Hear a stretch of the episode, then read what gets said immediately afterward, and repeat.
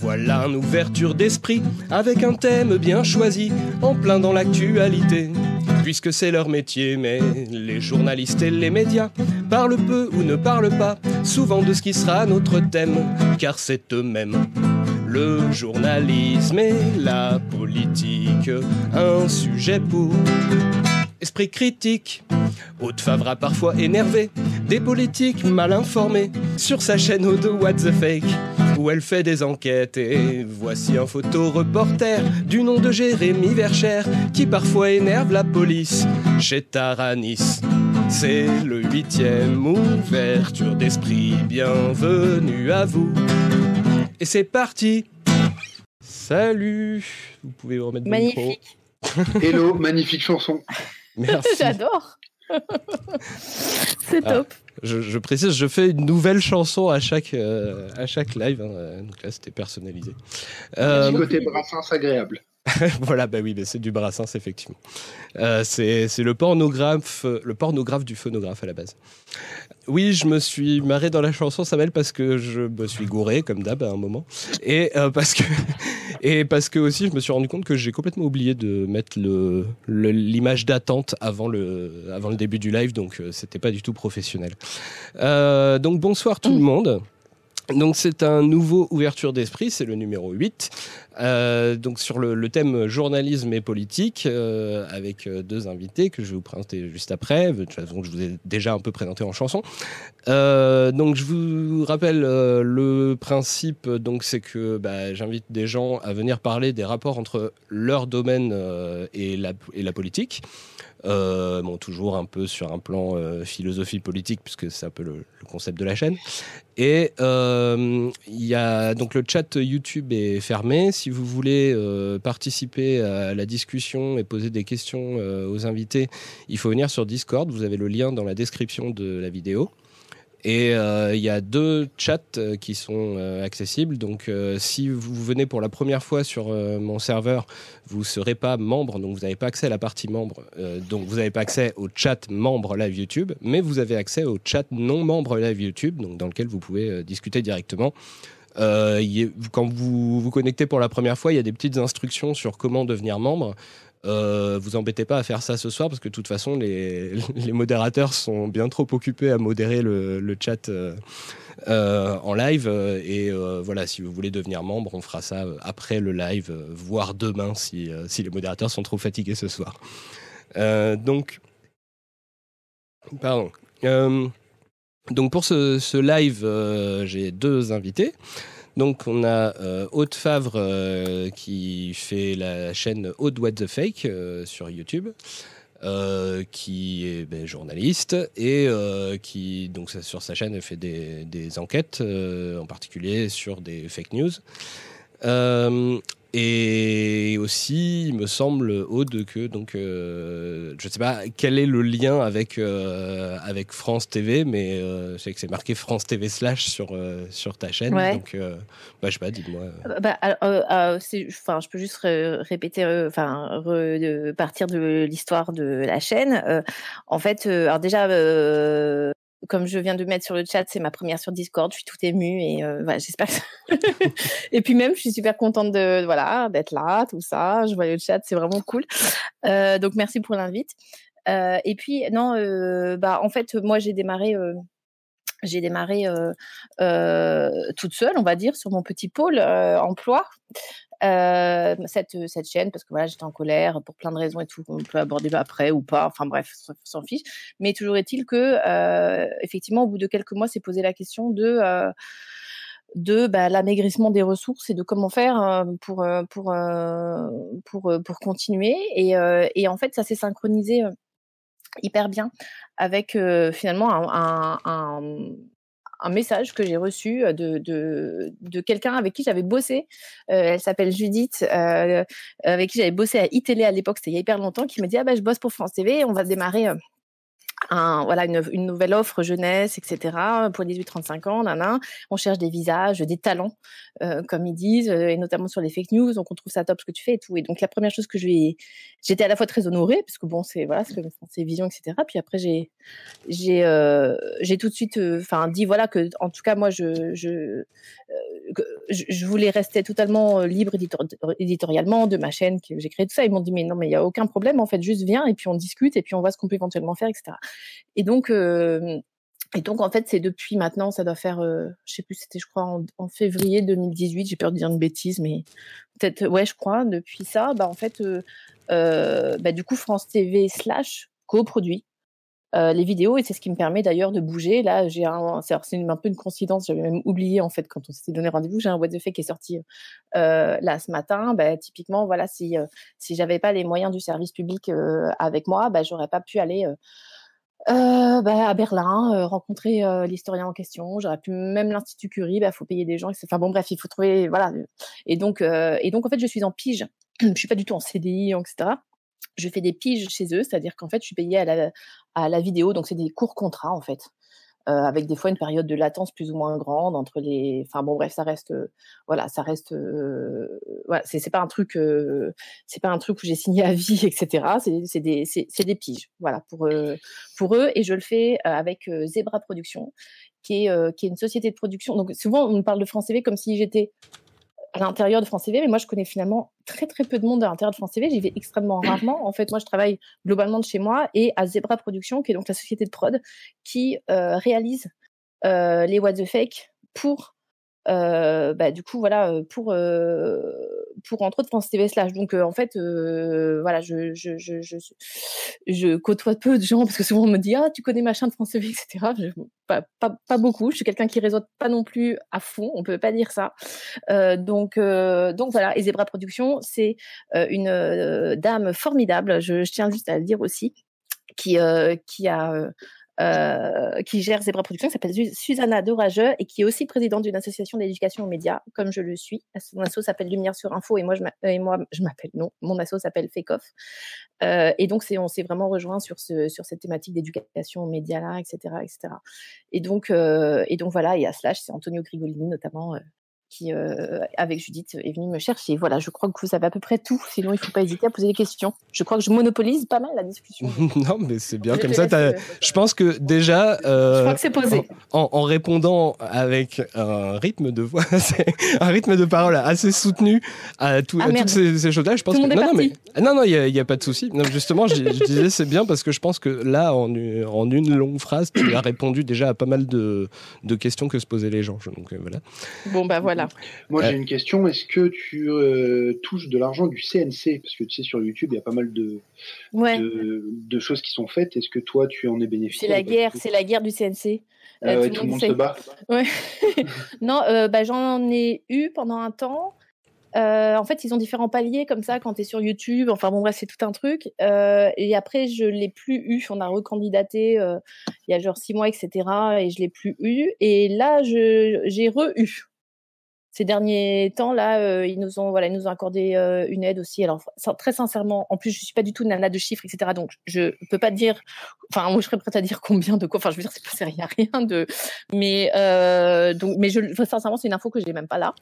Euh, mais oui, oui, le CNC depuis là vraiment quelques semaines, voilà, ils ont on fait une espèce de candidature officielle. On explique pourquoi l'ambition. Donc moi, c'est de lutter contre les théories de, complot, les trucs simplistes, etc.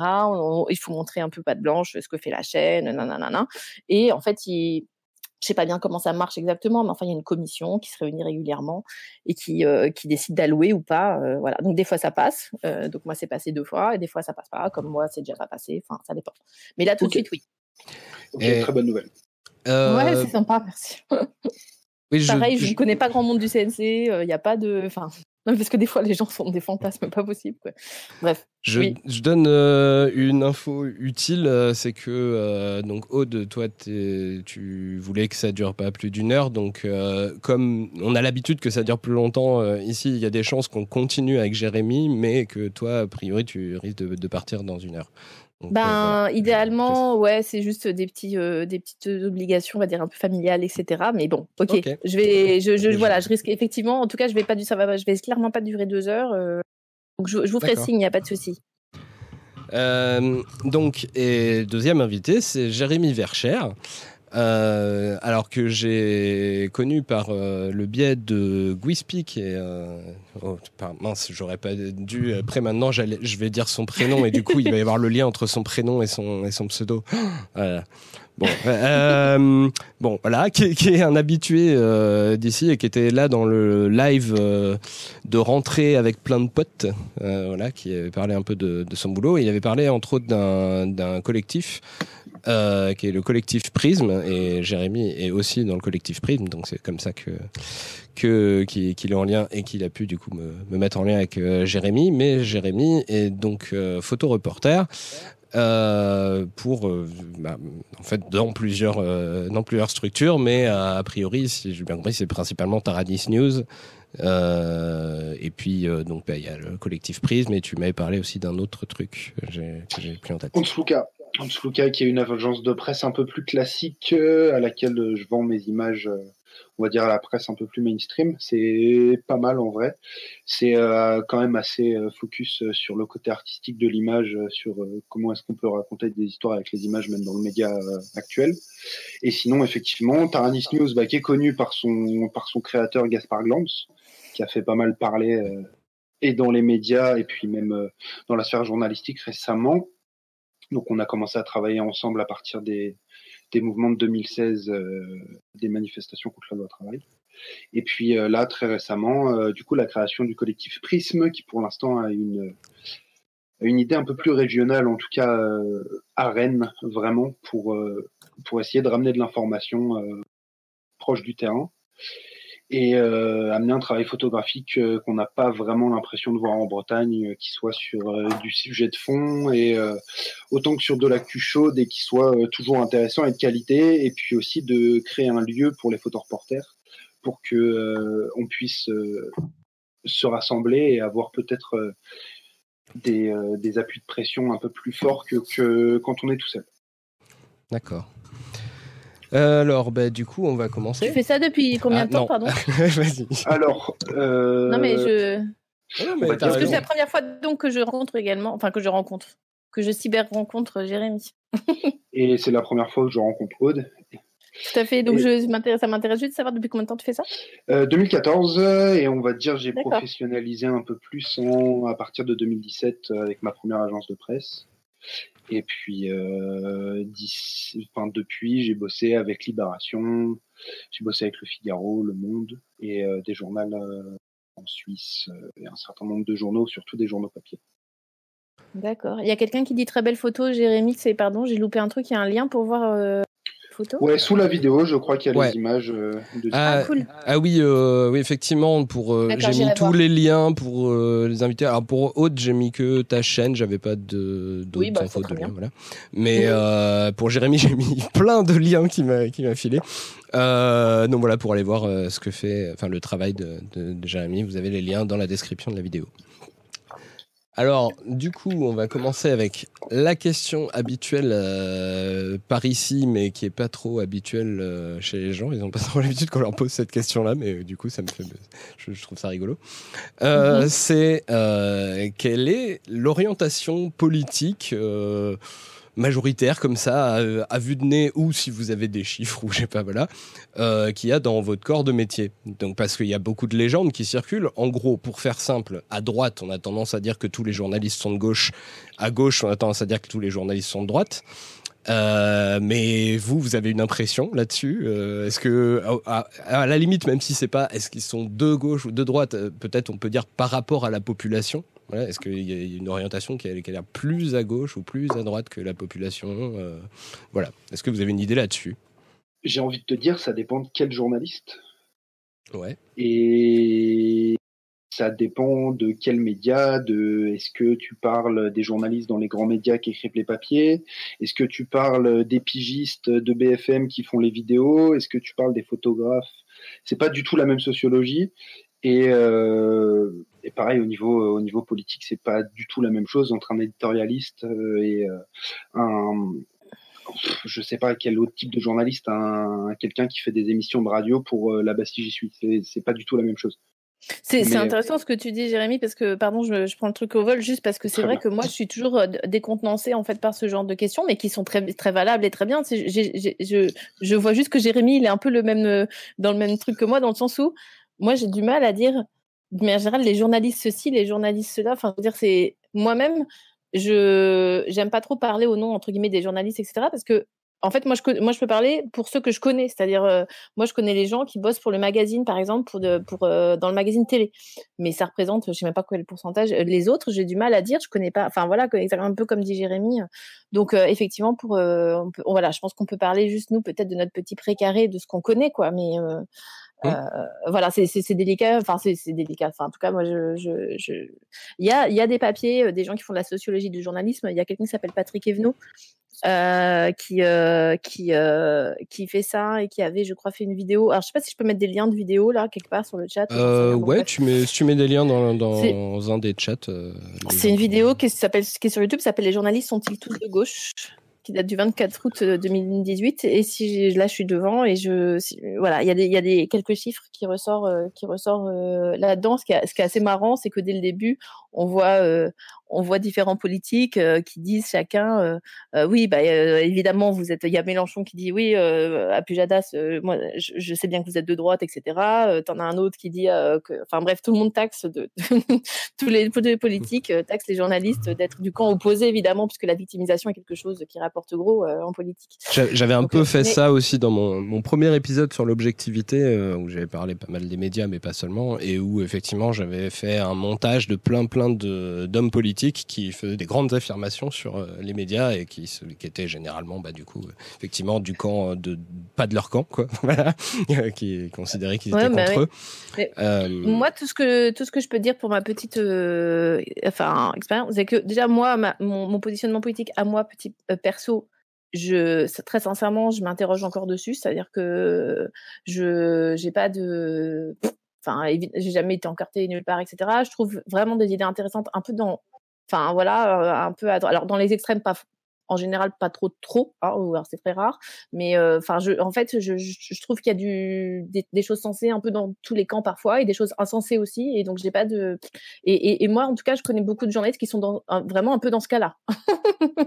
Donc je mais euh, euh, ce qui est sûr c'est que euh, je pense que enfin d'une manière générale c'est les gens qui font ce métier enfin pense que Jérémy aussi, hein, c'est des gens qui ont tous un peu à cœur de, euh, enfin, de, de, voilà, entre guillemets, voilà, comme disait, je crois que c'était Albert Londres, porter la plume dans la plaie, donc défendre un peu la veuve, l'orphelin, etc., etc. Donc ça peut les faire taxer de gauche souvent. Euh, parce que, bah, parce que, bah, tout simplement, ils sont, voilà, dans, dans, dans ce côté de s'intéresser aux petits, entre guillemets, souvent, et au, mais est-ce que, enfin, en tout cas, moi, je rentre enfin, j'invite les gens, s'ils le peuvent, à rentrer dans n'importe quelle rédaction et de parler politique, les gens se tapent dessus, quoi. Je veux dire, il y en a pas un qui est d'accord avec euh, l'autre, et c'est, ça donne lieu à des débats, euh, d'ailleurs que moi je fuis en général parce que ça me saoule en vrai. Mais euh, c'est, beaucoup plus, en tout cas, c'est, effectivement, ça, moi, ça, donc, ça me désarçonne d'avoir ce genre de truc. Oui, les journalistes, vous êtes tous à gauche, ça, ça n'a, pour moi, pas de sens. À moins qu'effectivement, tu bosses dans une presse qui est très étiquetée voilà, euh, tu bosses dans un, voilà, tu bosses à Libération, effectivement, euh, euh, en général, tu vas pas soutenir Fillon, ou tu bosses, enfin voilà. Mais là, c'est, je veux dire, les choses sont assez claires, assez nettes. En tout cas, pour ceux qui font du magazine télé, donc mon petit précaire à moi, j'ai, j'ai de, de, tendance réelle. En tout cas, moi, ça fait un bout de temps que je suis là-dedans. Je vois aucune qui se dégage réellement. Hein. Enfin, je, je j'ai, pas fait de, voilà, ça, c'est vraiment un, un, un, j'ai pas fait de stats, hein. Euh, c'est mon petit avis à moi, ce que je perçois moi. Moi, je peux te dire des trucs un peu sur euh, les stats que j'ai pu trouver. Euh, je, je sais qu'il y a euh, des, des gens de, de, droite qui ont beaucoup relayé un, un, chiffre assez fantaisiste qui disait que 97% des journalistes étaient de gauche. bon, Qu'est-ce que ça veut dire de gauche?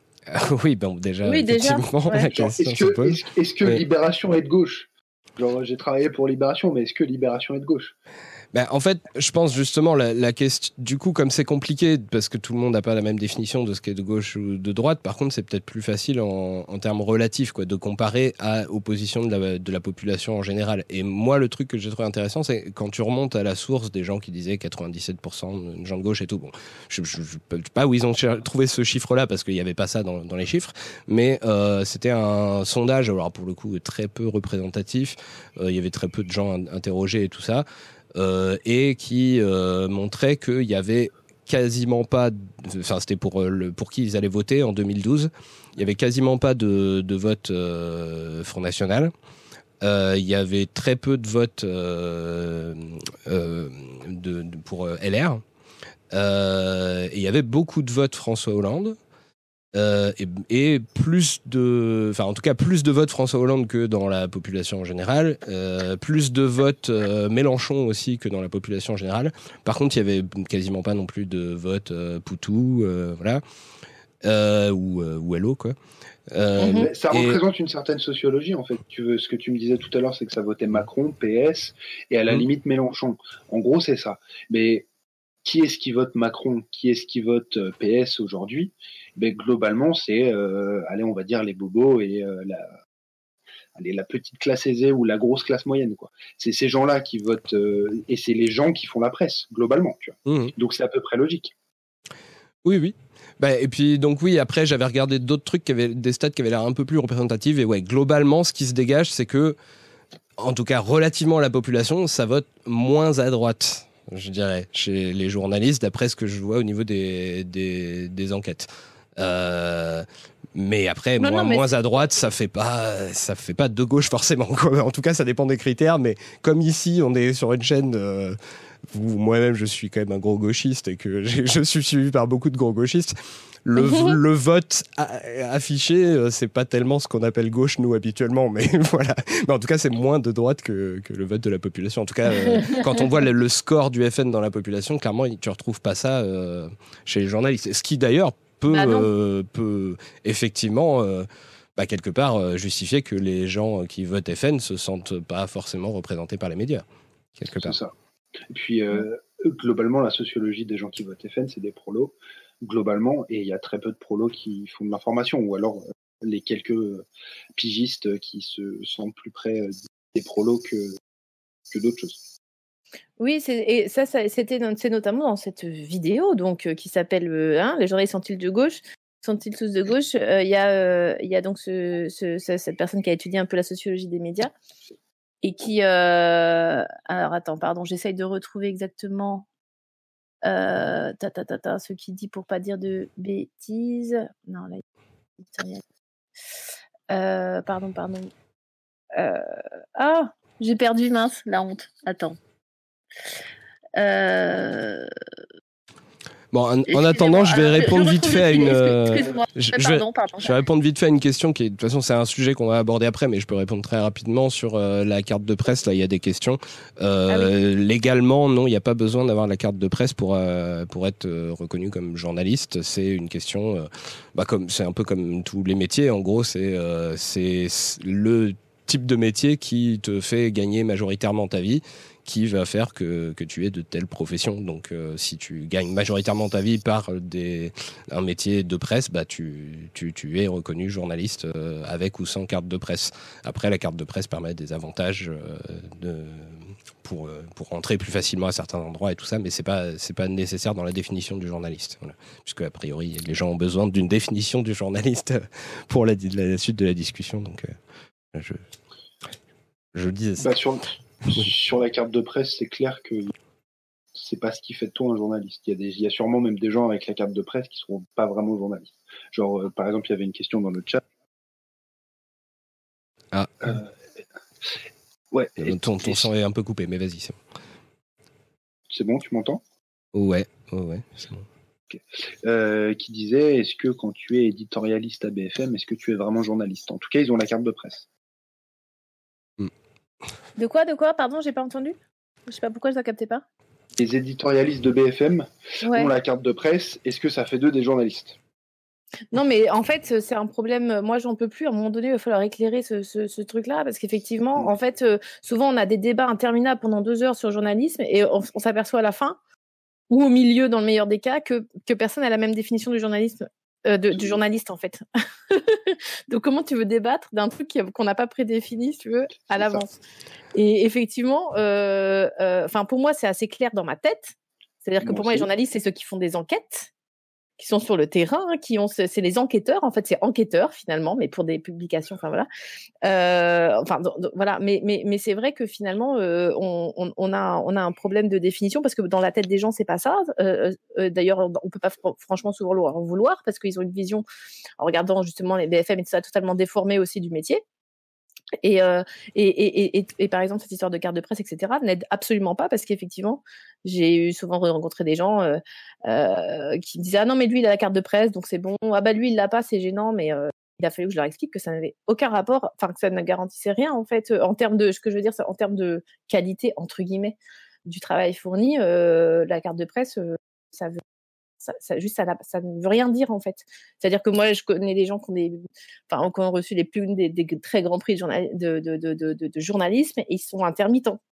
Et c'est des mmh. journalistes, ils font donc et en fait ils sont parce que en fait en télé on peut être euh, euh, journaliste donc c'est-à-dire moi par exemple c'est vraiment moi c'est pur par pur aussi par euh, je sais pas j'aime bien être voilà mais je suis journaliste j'ai ma carte de presse je trouve que c'est important voilà je c'est comme ça que je me définis dans ma tête donc j'ai envie d'être définie comme ça. Mais il y a plein de gens qui font de la justement de la télé et qui s'en foutent ou qui pour mille autres raisons décident d'être intermittents du coup réalisateurs en fait. Ils font exactement la même chose mais ils sont réalisateurs. Donc ceux-là, typiquement, ils n'ont pas la carte de presse. Ils sont, enfin, ils sont, ils sont entre, guillemets officiellement pas considérés comme des journalistes, alors qu'ils le sont. Euh, enfin bon, bref. Donc c'est c'est c'est un vrai problème. Je, je, souvent, je me dis, je serais curieuse de voir comment tout ça est est appréhendé dans d'autres pays. Peut-être qu'il y a des pays qui rendent la profession beaucoup plus lisible et beaucoup plus euh, euh, voilà. Mais en, là, c'est franchement en France, euh, c'est très dur, quoi. Voilà, parce qu'effectivement, à partir du moment où on n'a pas, où on n'a pas, voilà, quelque chose de, défini clairement. Euh, quelque chose qui définit clairement la profession avec euh, voilà des voilà un peu des frontières des trucs c'est c'est très compliqué de s'entendre alors, du coup, moi, je, propose pour la discussion ce soir, parce qu'il y a Bunker Day qui demandait si les journalistes sont ceux qui enquêtent sur le terrain, doit-on considérer que le gros des articles de journaux papier et web n'est pas le travail des de journalistes, puisque effectivement, euh, bah, le gros des articles de journaux euh, papier et web euh, sont pas forcément des résultats d'enquête, puisqu'il y a beaucoup de reprises de, papier AFP ou ce genre de choses. Donc après, c'est la question peut se poser. Ou, des, des, articles d'opinion, euh, ou des articles de culture, ou des articles de sport, etc., etc. Qui, du coup, la bonne, enfin, une bonne définition de journaliste, ce serait celui qui produit de l'information, celui ou celle qui produit de l'information, parce mm. que euh, par exemple, je reprends mon exemple d'un éditorialiste, il produit pas de l'information. À aucun moment, il va intéresser des gens ou à un sujet ou à ou à une actualité ou à de la culture. Il va simplement donner un avis ou alors euh, continuer euh, de faire euh, le spectacle de la télé. Alors, je pense que ce serait intéressant quand même pour, pour ce live de, même si du coup on n'a pas forcément une définition très claire de journaliste, de se dire que les gens dont on va parler, c'est un peu tous les gens qui bossent dans les médias, je pense, en fait, pour euh, faire simple, que ce soit des journalistes ou pas, même si après, ce sera peut-être utile de euh, différencier journaliste ou pas journaliste suivant les questions. Mais. Euh, Or Zemmour et Pascal Pro, s'il te plaît, parce que là, sinon. Je vais pas être ah moi, je les aime pas non plus. Hein, mais... Non, mais attends, la question, c'est Zemmour, a-t-il toujours ça a-t-il Est-ce que je sais pas s'il a eu une carte de presse et s'il l'a toujours et s'il l'a toujours et si lui-même se définit comme journaliste tu vois parce que ça c'est bon bref c'est un petit questionnement à part que j'ai eu tout à l'heure justement en essayant de potasser un peu le le, bah, son vrai diplôme c'est historien hein. Mm. mais il est il est il était entre guillemets journaliste au Figaro. Alors oui je crois qu'il a eu euh, je crois qu'il a eu sa carte de presse à un moment mais euh, bon, est-ce qu'il l'a encore ça je sais pas avec Zemmour. Je suis en train de regarder sur Wikipédia, du coup. Euh, je, vois un truc intéressant juste passer, c'est Grand Froid, euh, qui a l'air au taquet d'ailleurs depuis tout à l'heure. Ah, j'ai perdu, qui parle de stop mensonge, Grand Froid, qui est de Hmm, ça, ça défile trop vite le chat là. Je suis pas tu, assez. Tu, peux euh, remonter avec la souris. Ah euh, Et donc, je suis- et donc Stop Mensonge qui produit de l'info est-il journaliste? Et je trouve que c'est, c'est- enfin, je comprends la question qui est derrière, c'est-à-dire que, et, et c'est une question qui s'est posée notamment parce qu'ils sont en train d'essayer de mettre au point un conseil de déontologie euh, et de médiation.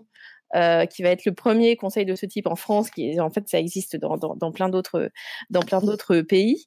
Euh, J'ai fait une petite vidéo là-dessus, bon bref. Et en fait, euh, et en fait, la question se posait de, ok, donc on va juger la déontologie, mais la déontologie de qui? Typiquement, est-ce que voilà, est-ce qu'on va juger la déontologie de euh, bah de voilà de- d'un site comme Stop Mensonge, d'un site comme et, do- et donc ça, ça pose la question de la définition finalement de la de- d'une information, etc. Et, et eux ont estimé que euh, euh, le, le à partir du moment où le enfin qu'ils allaient être compétents pour juger des articles euh, qui, qui qui proviennent de sites qui comment dire qui passent un espèce de contrat ne serait-ce que moral entre guillemets à s'engager à dire des choses euh, voilà à, faire un travail journalistique. Donc ça nécessite un peu une euh, voilà un- un- une étude au cas par cas de certains de de- de- de- d'articles etc mais typiquement je pense que Stop Mensonge à mon avis même s'il dit des bêtises euh, le conseil de déontologie journalistique ne se penchera pas sur son cas. Parce qu'ils estimeront que enfin mais, mais c'est une bonne question parce qu'en même temps on lui dit qu'il dit la vérité enfin bon j'en sais rien. Mais c'est une vraie question. Ouais, Stop mensonge qui produit de l'info est-il journaliste? Bah évidemment, pour moi non. En tout cas, il n'y a pas de, y a pas le. euh, bah, typiquement, je pense que non. Ça y est, j'ai la réponse. Je pense que le Conseil, en l'occurrence, il verrait par exemple que Stop mensonge, en tout cas sur l'article moi sur lequel je me suis un peu penchée là dans ma vidéo d'aujourd'hui, euh, il n'y a pas de débat contradictoire. Parce qu'il est quand même au cœur de la production d'informations, c'est-à-dire que euh, si tu enquêtes sur, sur quelqu'un, on va dire, tu es obligé d'aller voir cette personne-là. Moi, il n'y a aucun reportage que je fais qui peut sortir sans que je sois allé voir cette personne-là en question qui est entre guillemets mise en cause euh, pour lui, bah voilà, pour euh, pour euh, pour lui, bah, lui tendre le micro, pour lui donner sa, sa- son, son- droit de réponse, etc., etc. Et typiquement là, Stop mensonge, euh, en l'occurrence dans cet article-là, ne l'a pas fait. Donc, on estime que c'est pas un travail journalistique. Point barre. Mais, Ah, c'est, mais, mais, voilà, c'est des, c'est des trucs un peu effectivement. Juste une, in- une info, parce que du coup j'ai été regardé. Eric Zemmour a commencé sa carrière de Ah. journaliste dans la presse écrite au Quotidien de Paris. Donc euh, je précise, c'est un journal d'extrême droite, hein, le Quotidien de Paris. Euh, c'est euh, réactionnaire traditionnel, quoi, vraiment. euh. Et avant Ouais, de rejoindre euh, le service politique du Figaro euh, en 96. Il était de 86 à 94 au Quotidien de Paris et il a rejoint le, le Figaro en 96. D'accord, mais euh, donc il doit avoir une, une carte de presse. Hein, probable- après, il l'a peut-être pas fait renouveler, mais en tout cas, il en avait une, je pense.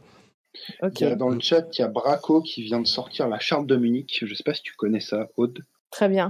Alors, Charles de Munich, euh, je dois vraiment le dire, c'est quelque chose dont on ne m'a jamais parlé pendant mes études.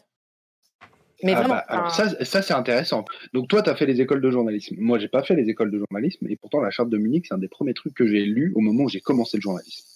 Et, Moi, euh, je, je suis tombée dessus, euh, je sais plus comment, enfin, je, je la, je la connaissais, si tu veux, mais on ne m'en a jamais parlé. Donc, euh, donc c'est un problème. C'est une charte donc de déontologie, mais il y en a plusieurs des chartes hein, de déontologie. oui, il y a pas que celle-là, c'est la plus connue. Les gens, les gens ressortent la charte de Munich, mais pff, je sais pas. J'ai vu que cet été il y avait encore une charte mondiale de déontologie. euh, qui, enfin bon, bref, il y a des chartes, il y en a des milliers, mais globalement, en fait, elles ont toutes euh, des, enfin, dire le cœur euh, de, de, de ce qu'elles euh, de ce qu'elle recommande, de ce qu'elle prône, je sais pas comment t'appelles ça, là, bref, euh, est toujours le même, quoi. Mais, euh, mais euh, oui, non, la charte de Munich, je, je, je, me suis souvent fait la réflexion, comment se fait-il? qu'on ne m'en a jamais parlé et, et, et, en fait, ça, ça veut pas dire qu'on m'a à faire de la merde, etc. Dans, dans, dans, mes, dans mes, dans l'école de journalisme, etc. Mais ça veut dire que je pense que, alors après, c'était en 2000, euh, je sais pas, quand est-ce que j'ai fait ça, moi, mon école? En 2003, je dirais. Hum, c'est vieux déjà, voilà. Euh, Peut-être qu'on était moins dans cette. Enfin, en fait, on, on apprenait la déontologie en, en faisant par la pratique, on va dire, et par des voilà, ben là, faut que tu fasses ci, euh, là, et il faut. Tu peux pas dire ça parce que euh, regarde, euh, tu vois bien que le terme est trop fort parce que, enfin bref, euh, mais mais mais de, on parlait de déontologie comme ça, mais on m'a on m'a jamais dit, tu sais qu'il y a une charte. Donc, donc, donc, je ne sais pas comment c'est aujourd'hui. Hein, C'était avait quand même 16 ans. Donc, mais, mais moi, si je, je pense que ça n'a pas changé. dans une école de journaliste, c'est la première chose dont je parlerai. Mais, mais après, avec des, peut-être que ça n'a pas changé, j'en sais rien. Mais après, voilà, tu vas aussi avoir des journalistes qui vont lire certaines chartes, pas que c'est Dominique et tout, et qui vont dire mais attends, moi typiquement pour sortir mon info à, à ce moment-là euh, euh, le coût de euh, je sais pas quoi c'est c'est très enfin je sais pas il y a enfin qui ont qui peuvent avoir un problème avec un point ou un autre parce que ils estiment que voilà pour sortir telle ou telle information ils ont pas eu d'autre choix que je sais pas moi de se déguiser en ceci cela pour infiltrer machin c'est je crois que des choses comme genre l'infiltration où tu dis pas du tout ton nom et tu fais je crois que théoriquement c'est quelque chose qui dans la charte de Munich ne doit pas il, me semble hein, ne tu dois pas faire ça. Sauf que, enfin bon bref, ça pose aussi des questions de voilà, des, fois pour obtenir des infos, tu aussi obligé de filouter de, de, de manière ou d'une autre. Enfin bon bref, je sais qu'il y avait qu'on en avait discuté avec pas mal de journalistes euh, qui quand même pour beaucoup la connaissent. Hein. Enfin maintenant là, euh, quand j'en parle autour de moi, etc. Mais euh, voilà, il y a, aussi des débats sur de, sur quelques points. Mais les bases communes, évidemment, tout le monde est 100% d'accord. Mais on regrette beaucoup qu'effectivement ça. Puis alors ça aucune force de, en tout cas aucune aucune, il y a aucune contrainte non plus par rapport à ça dans la profession. Même si. Euh, c'est vrai. Ah, c'est le. C'est le genre de contrainte a priori qui est, censé euh, du coup être le, but du, conseil de déontologie. Bon, alors après, du coup là, on est, on, je vous ai laissé partir dans, vos trucs et répondre aux choses et tout parce que c'était vachement intéressant. Mais euh, du coup, euh, je vais essayer de reprendre un peu le, le fil. Euh, parce que du coup, la question euh, derrière, après, euh, ce qui était juste la première question pour l'instant, c'était juste euh, l'orientation politique des journalistes. On est parti très loin. Mais c'est vrai que mhm. c'était bien d'essayer de, poser la question de la définition du journalisme, même si on n'a pas vraiment de réponse en fait, au final. c'est du coup, est-ce que un journalisme neutre est possible et est-ce que c'est souhaitable?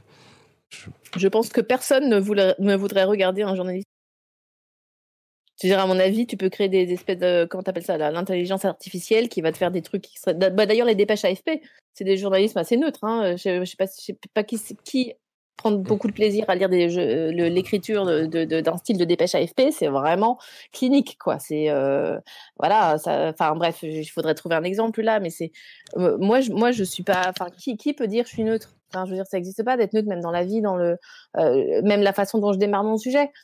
Euh, la façon dont je posais mes questions, même inconsciemment en fait. Je suis pas, enfin, je suis pas un robot en fait. Moi, je dirais même euh, déjà le choix des sujets à la base. Hein, c'est déjà. Euh, oui, oui. Donc être neutre. je vous rejoins totalement là-dessus, quoi.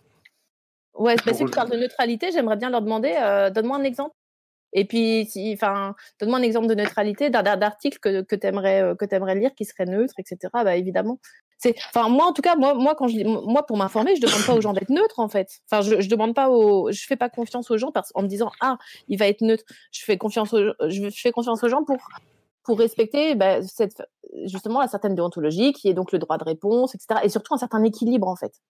Bon, enfin moi j'essaie de faire mes enquêtes de manière assez équilibrée et en tout cas en veillant à donner la parole un peu à voilà à tout le monde, notamment aux personnes qui sont un peu mises en cause, etc. etc. Et je pense que c'est ça qu'on en fait, c'est ça qui fait aussi un journalisme euh, dans lequel, à mon avis, hein, ça veut pas dire que ce que je fais est formidable, mais tu peux avoir confiance, mais euh, vouloir que les journalistes soient neutres, pour moi, c'est méconnaître aussi beaucoup le métier. Et c'est pas forcément une tare, mais c'est, enfin, je veux dire, euh, j'invite chacun qui veut, voudrait un journalisme neutre à, à à créer journalisme-neutre.fr et puis à, à, me, à, me, raconter l'actu avec un journalisme neutre comme il le voudrait. Mais ils verront que c'est pas si simple. Parce qu'à tous les niveaux, tu peux dire, mais regarde, là, là, là, t'es allé voir la boulangère, machin.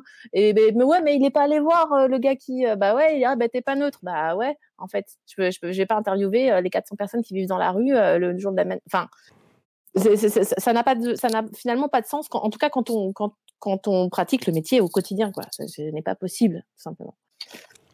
Et pour rejoindre euh, complètement de là-dessus, tu parles forcément de quelque part. Tu es forcément une personne qui est définie par euh, ta sociologie ou par tes idées politiques, etc. Et de toute manière, dès que tu choisis des sujets, la manière dont tu en parles, la manière dont ouais, dont, dont on dont tu traites l'information, c'est forcément pas neutre. Par contre, si la neutralité, c'est une certaine recherche de la vérité, effectivement, il faudrait peut-être que certains journalistes euh, se penchent un peu plus là-dessus. Parce que quand on part de, faits qui sont faux, forcément, ton information, elle est biaisée. Si la neutralité, c'est donner simplement des faits qui sont justes et après en donner une analyse, alors à ce moment-là, oui, la neutralité, mais sinon, je pense pas. Oui, voilà. Alors bon, c'est cool, on est, on est d'accord, mais par contre, du coup, moi, ce qui m'interroge, c'est que là, bah, euh, donc, euh, ça a l'air d'être évident pour, euh, pour nous trois, mais a priori, j'ai pas l'impression que ce soit la façon de penser majoritaire des journalistes qu'on interroge sur la question. Moi, j'avais vu, euh, en tout cas, ah dans, alors dans, dans, la presse écrite, euh, je prends, j'ai l'impression que c'est plus assumé que euh, genre le Figaro c'est de droite, que le que l'Humanité c'est de gauche, que voilà. dans dans, dans l'audiovisuel, alors justement dans mon épisode sur le, sur l'objectivité ou après le montage donc des politiques qui accusaient les journalistes d'être leurs ennemis, euh, j'avais fait un montage de tout un tas de, de journalistes assez, assez médiatisés, enfin, qu'on connaît bien euh, visuellement, quoi, on va dire, et qui euh, chacun revendiquait d'être vraiment neutre, quoi, et que et qui ah mettait ça comme idéal journalistique, que vraiment il fallait que les journalistes soient neutres, qui qui soient ni de gauche ni de droite, qui soient qui qui soient juste objectifs et tout ça, quoi.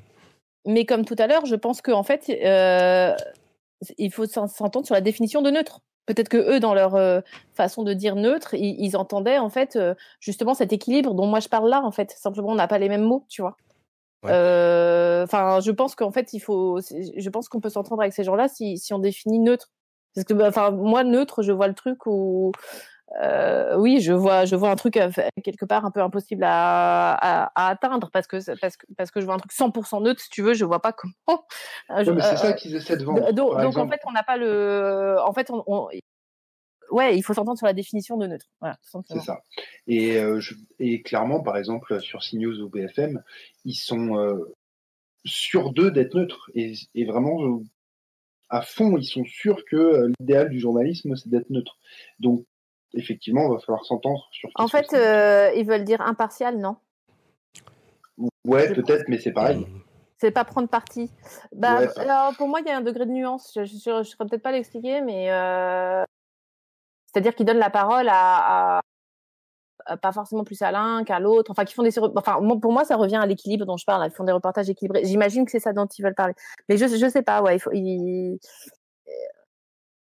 Bref, j'ai jamais eu cette discussion, tu vois, particulièrement avec euh, des, les, journalistes autour de moi, parce que je pense que, enfin, pour moi, ça me paraît évident que personne ne peut se dire neutre. Enfin, je sais pas. mais, ça, mais, ça serait mais, ça serait intéressant. Euh, je vais leur poser la question pour le bah, prochain live.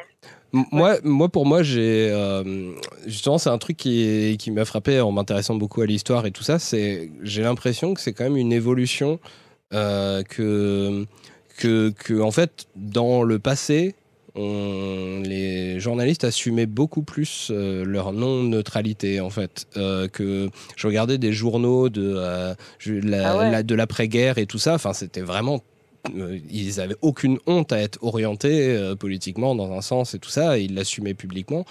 Et et que petit à petit, moi, je, mais, je fais un parallèle avec l'évolution idéologique, c'est-à-dire que à, à partir de la, de chute du mur, il y a eu euh, cette espèce de.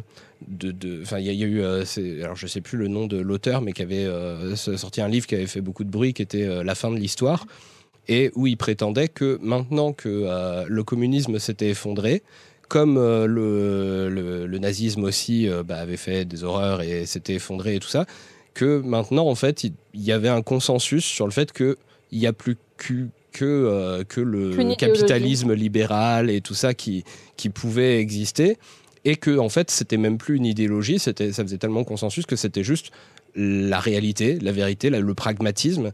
Et comme ça s'est fait en, en, politique, le fait qu'on s'est mis à. J'ai euh, des, le fait que vous faites ça par idéologie, c'est devenu une insulte même, même chez les politiques, ce que je trouve assez hallucinant parce que les politiques, c'est leur mmh. boulot quoi, de faire de l'idéologie normalement. Et, mmh. et, et, vraiment, il y a une espèce d'idée que être dans le, je dirais, le libéralisme euh, ne se présente pas lui-même comme une idéologie. Et donc, du coup, euh, bah, cette idée que les libéraux en politique déjà se disent qu'ils font pas d'idéologie, qu'ils sont pragmatiques, euh, tout ça, et juste réalistes, bah, ça se répand un peu aussi dans les médias. Et je pense que des médias qui sont plutôt euh, d'accord avec euh, la façon de fonctionner des, choses actuellement et tout, pensent même qu'ils font pas d'idéologie. Je pense qu'il y, a de ça, peut-être. Je pense que la fin de l'histoire, cette question de la fin de l'histoire, c'est que la nouvelle idéologie néolibérale, en tout cas mondialiste, elle veut être à peu près partout pareille et c'est une très bonne manière pour eux de vendre cette idéologie-là que de se proclamer neutre. Parce que du coup, quand on se proclame neutre, il est très difficile de, de critiquer cette pensée. Hmm.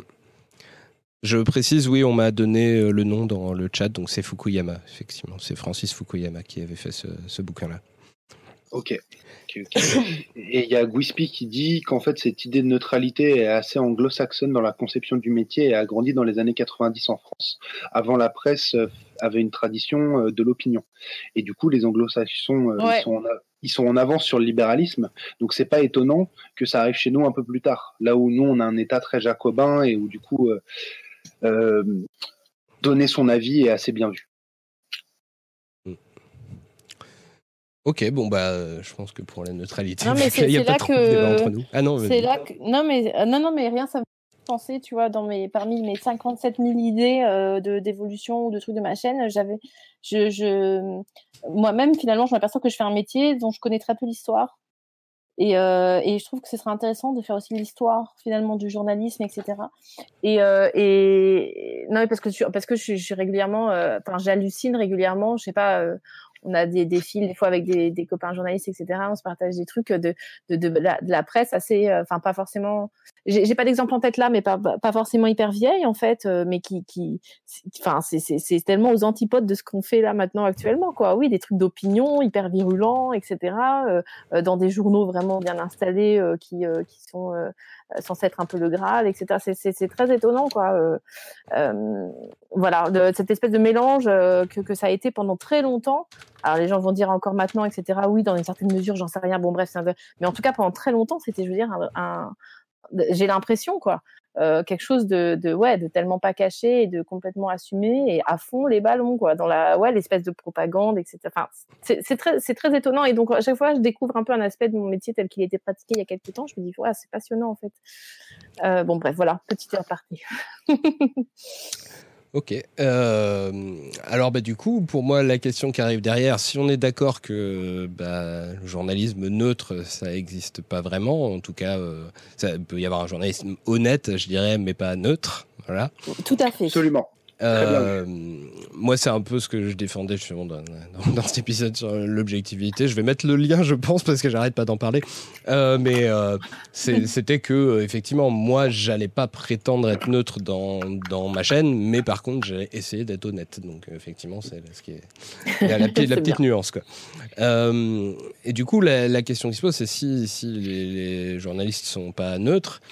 Euh, du coup, bah, ça veut dire qu'il euh, y a différentes opinions qui s'expriment à travers euh, les, productions des, journalistes.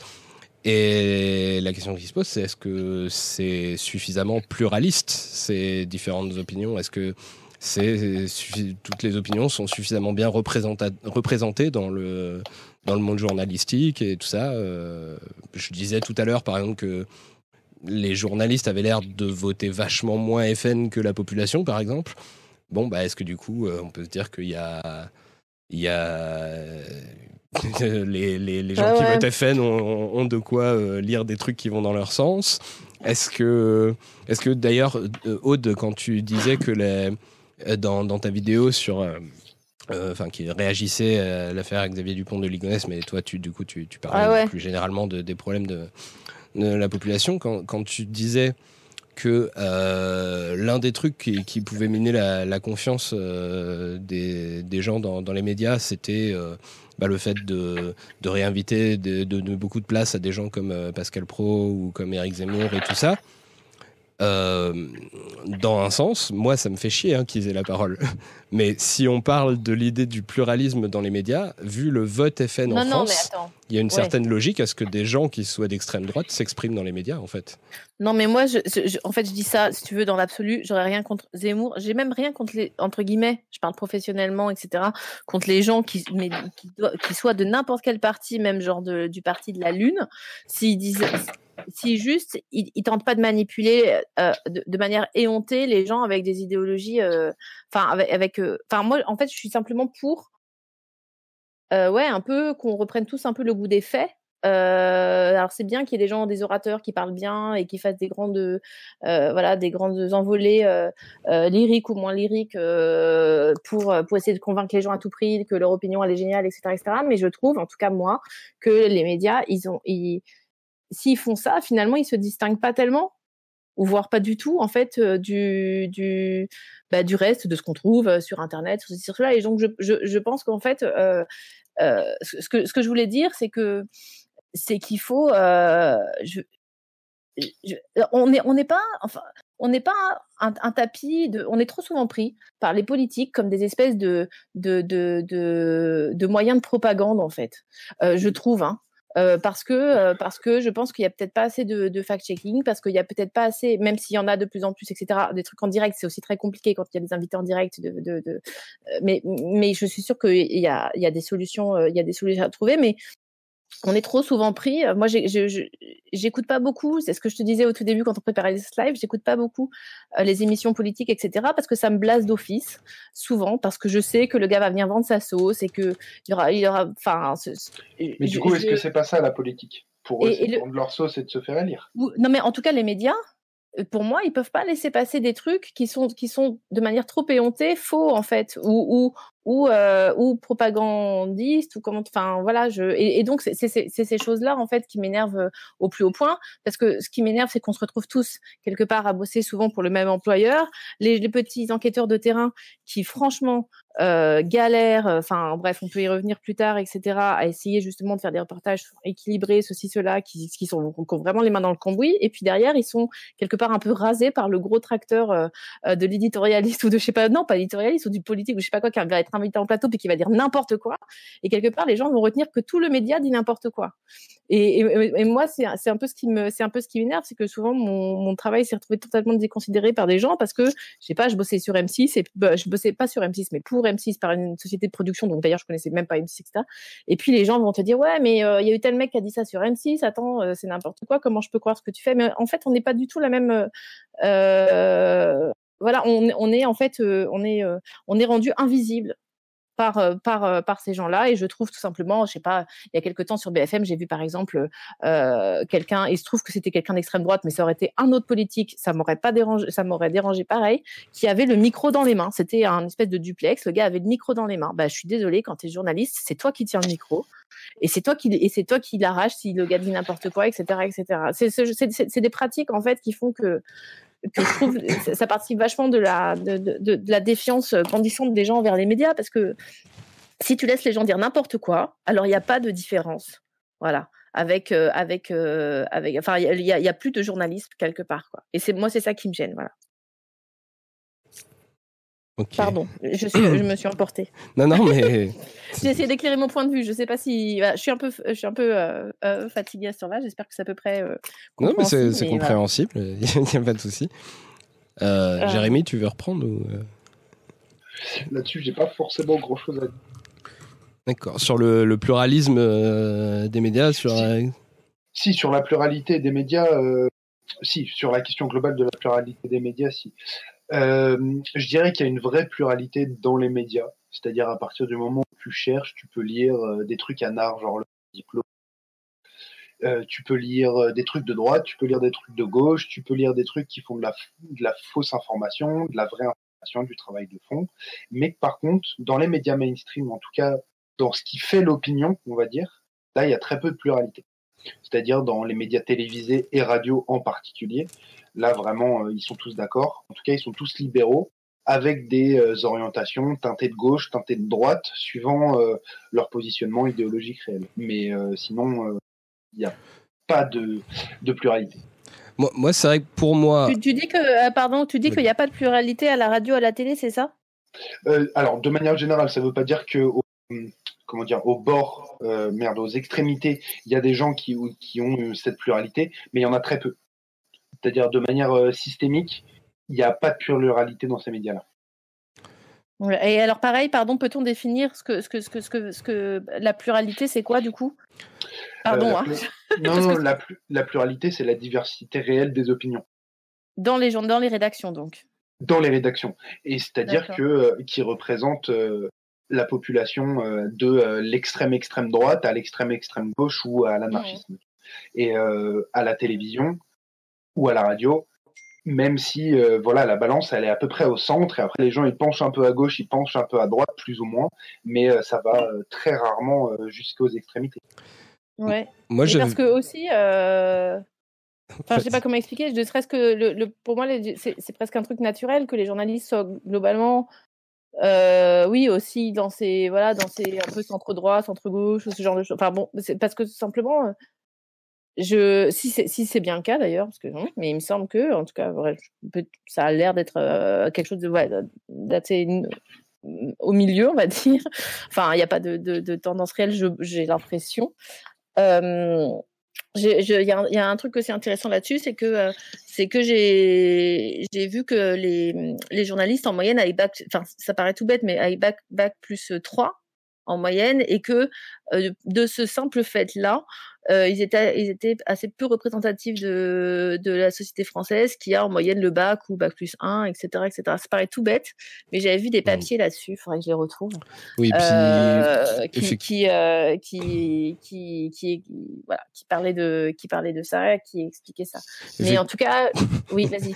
Effectivement, alors sur la sociologie des, des journalistes, j'ai lu plusieurs trucs que m'a transmis donc Quentin. Euh, qui bon, qui n'était pas disponible pour venir euh, aujourd'hui. Ça aurait été sympa pour avoir l'avis sur la sociologie des, journalistes, mais effectivement. Euh, non seulement il y a une, le, niveau social est plus élevé chez dans chez les journalistes, le niveau d'études aussi que dans la population, sachant que euh, plus les, le niveau d'études est élevé, euh, plus les gens ont tendance à être centristes. Ça, au niveau sociologique, c'est assez, assez marqué.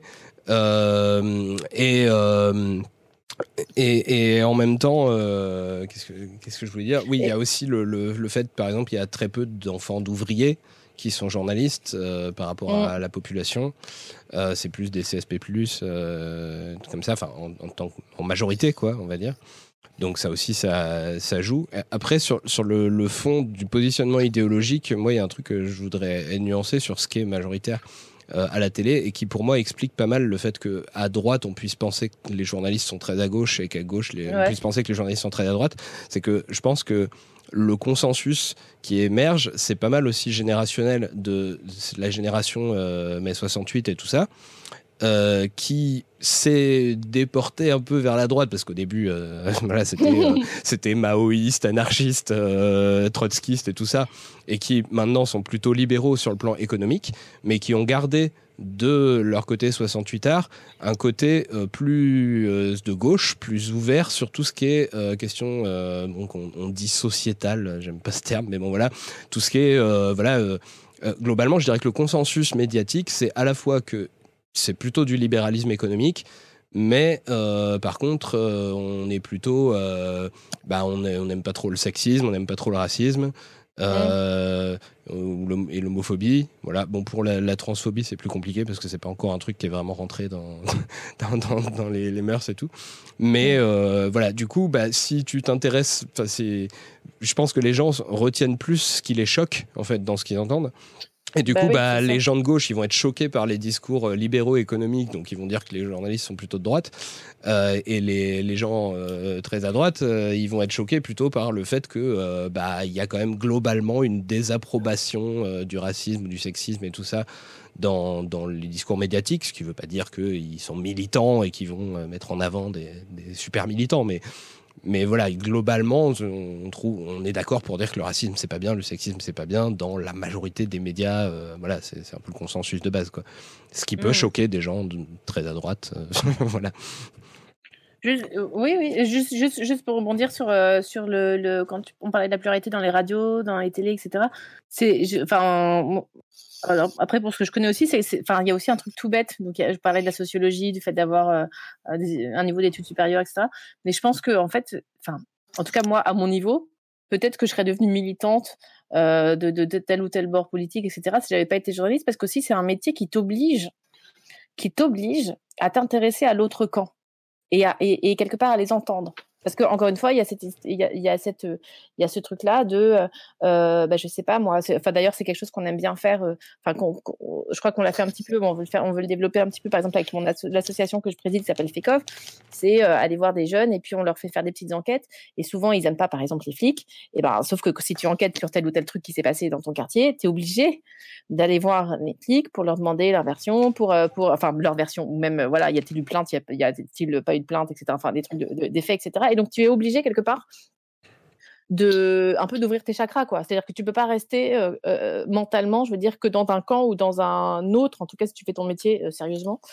Et, et, je pense que du coup voilà ça, ça, ça en tout cas pour les rédactions et tout je pense que c'est des gens qui sont très habitués à la complexité entre guillemets un peu du monde et du fait que c'est pas noir c'est pas blanc et que c'est plus compliqué que ça etc etc et donc effectivement ça je pense que ça peut expliquer le fait que les gens du coup soient rarement assez tranchés politiquement, quoi.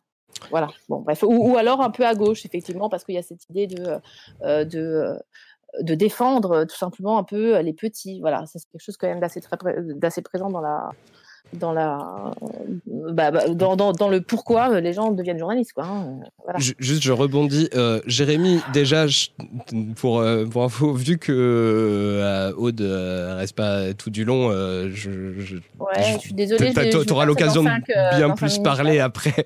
Donc je suis désolé si tu parles un peu moins peut-être. Oh là non il y a pas de problème t'inquiète pas mais là, du coup, ça me fait rebondir parce que là, tu, tu parles de, des, des, policiers et que donc, alors bon, je, je, te, je te dis, Aude, a priori, il y a quand même beaucoup de gens qui t'en veulent pour pas mal de choses. Parce que quand j'ai annoncé le live, j'ai eu plein de messages déjà d'avance de gens qui disent oui, mais Aude et machin. Donc, du coup, je ah, vais, je vais quand même transmettre un certain nombre de choses. Par contre, du coup, tu me poses ces questions-là quand, quand je suis vraiment euh, deux heures là, je te jure, je suis fatiguée de ouf. Bon, alors euh, vas-y. Eh, moi, j'ai bossé toute la journée, c'était un bossé toute la journée, viens, euh, prends une demi-heure de plus et on. non, mais il a faudrait faire un Mais bon. Euh... Alors, juste, il y a eu une question donc euh, qui, qui, qui, était passée tout à l'heure. Euh, voilà, dans le What the Fake 7 spécial complot, Aude mhm. a fait une comparaison filée entre la théorie du complot comme quoi les Illuminati dominent le monde et le refus de croire à la version policière lors de la répression de Tolbiac. Euh, Aude, je, je lis hein, toujours. Euh, Aude, explique dans cette vidéo que ne pas croire la version policière alors qu'on n'a pas de preuves, autres que, que des témoignages, c'est un raisonnement digne de complotiste. Et j'ai trouvé ah cette vidéo aberrante. C'est une, euh, logique, euh, c'est une logique. Enfin, la logique est la même, c'est-à-dire que tu, tu, tu écoutes plutôt ton ton ressenti, ton ton envie de croire et ton ta ton espèce de petit euh, comment dire euh, euh ton biais en fait plus que tu regardes les faits.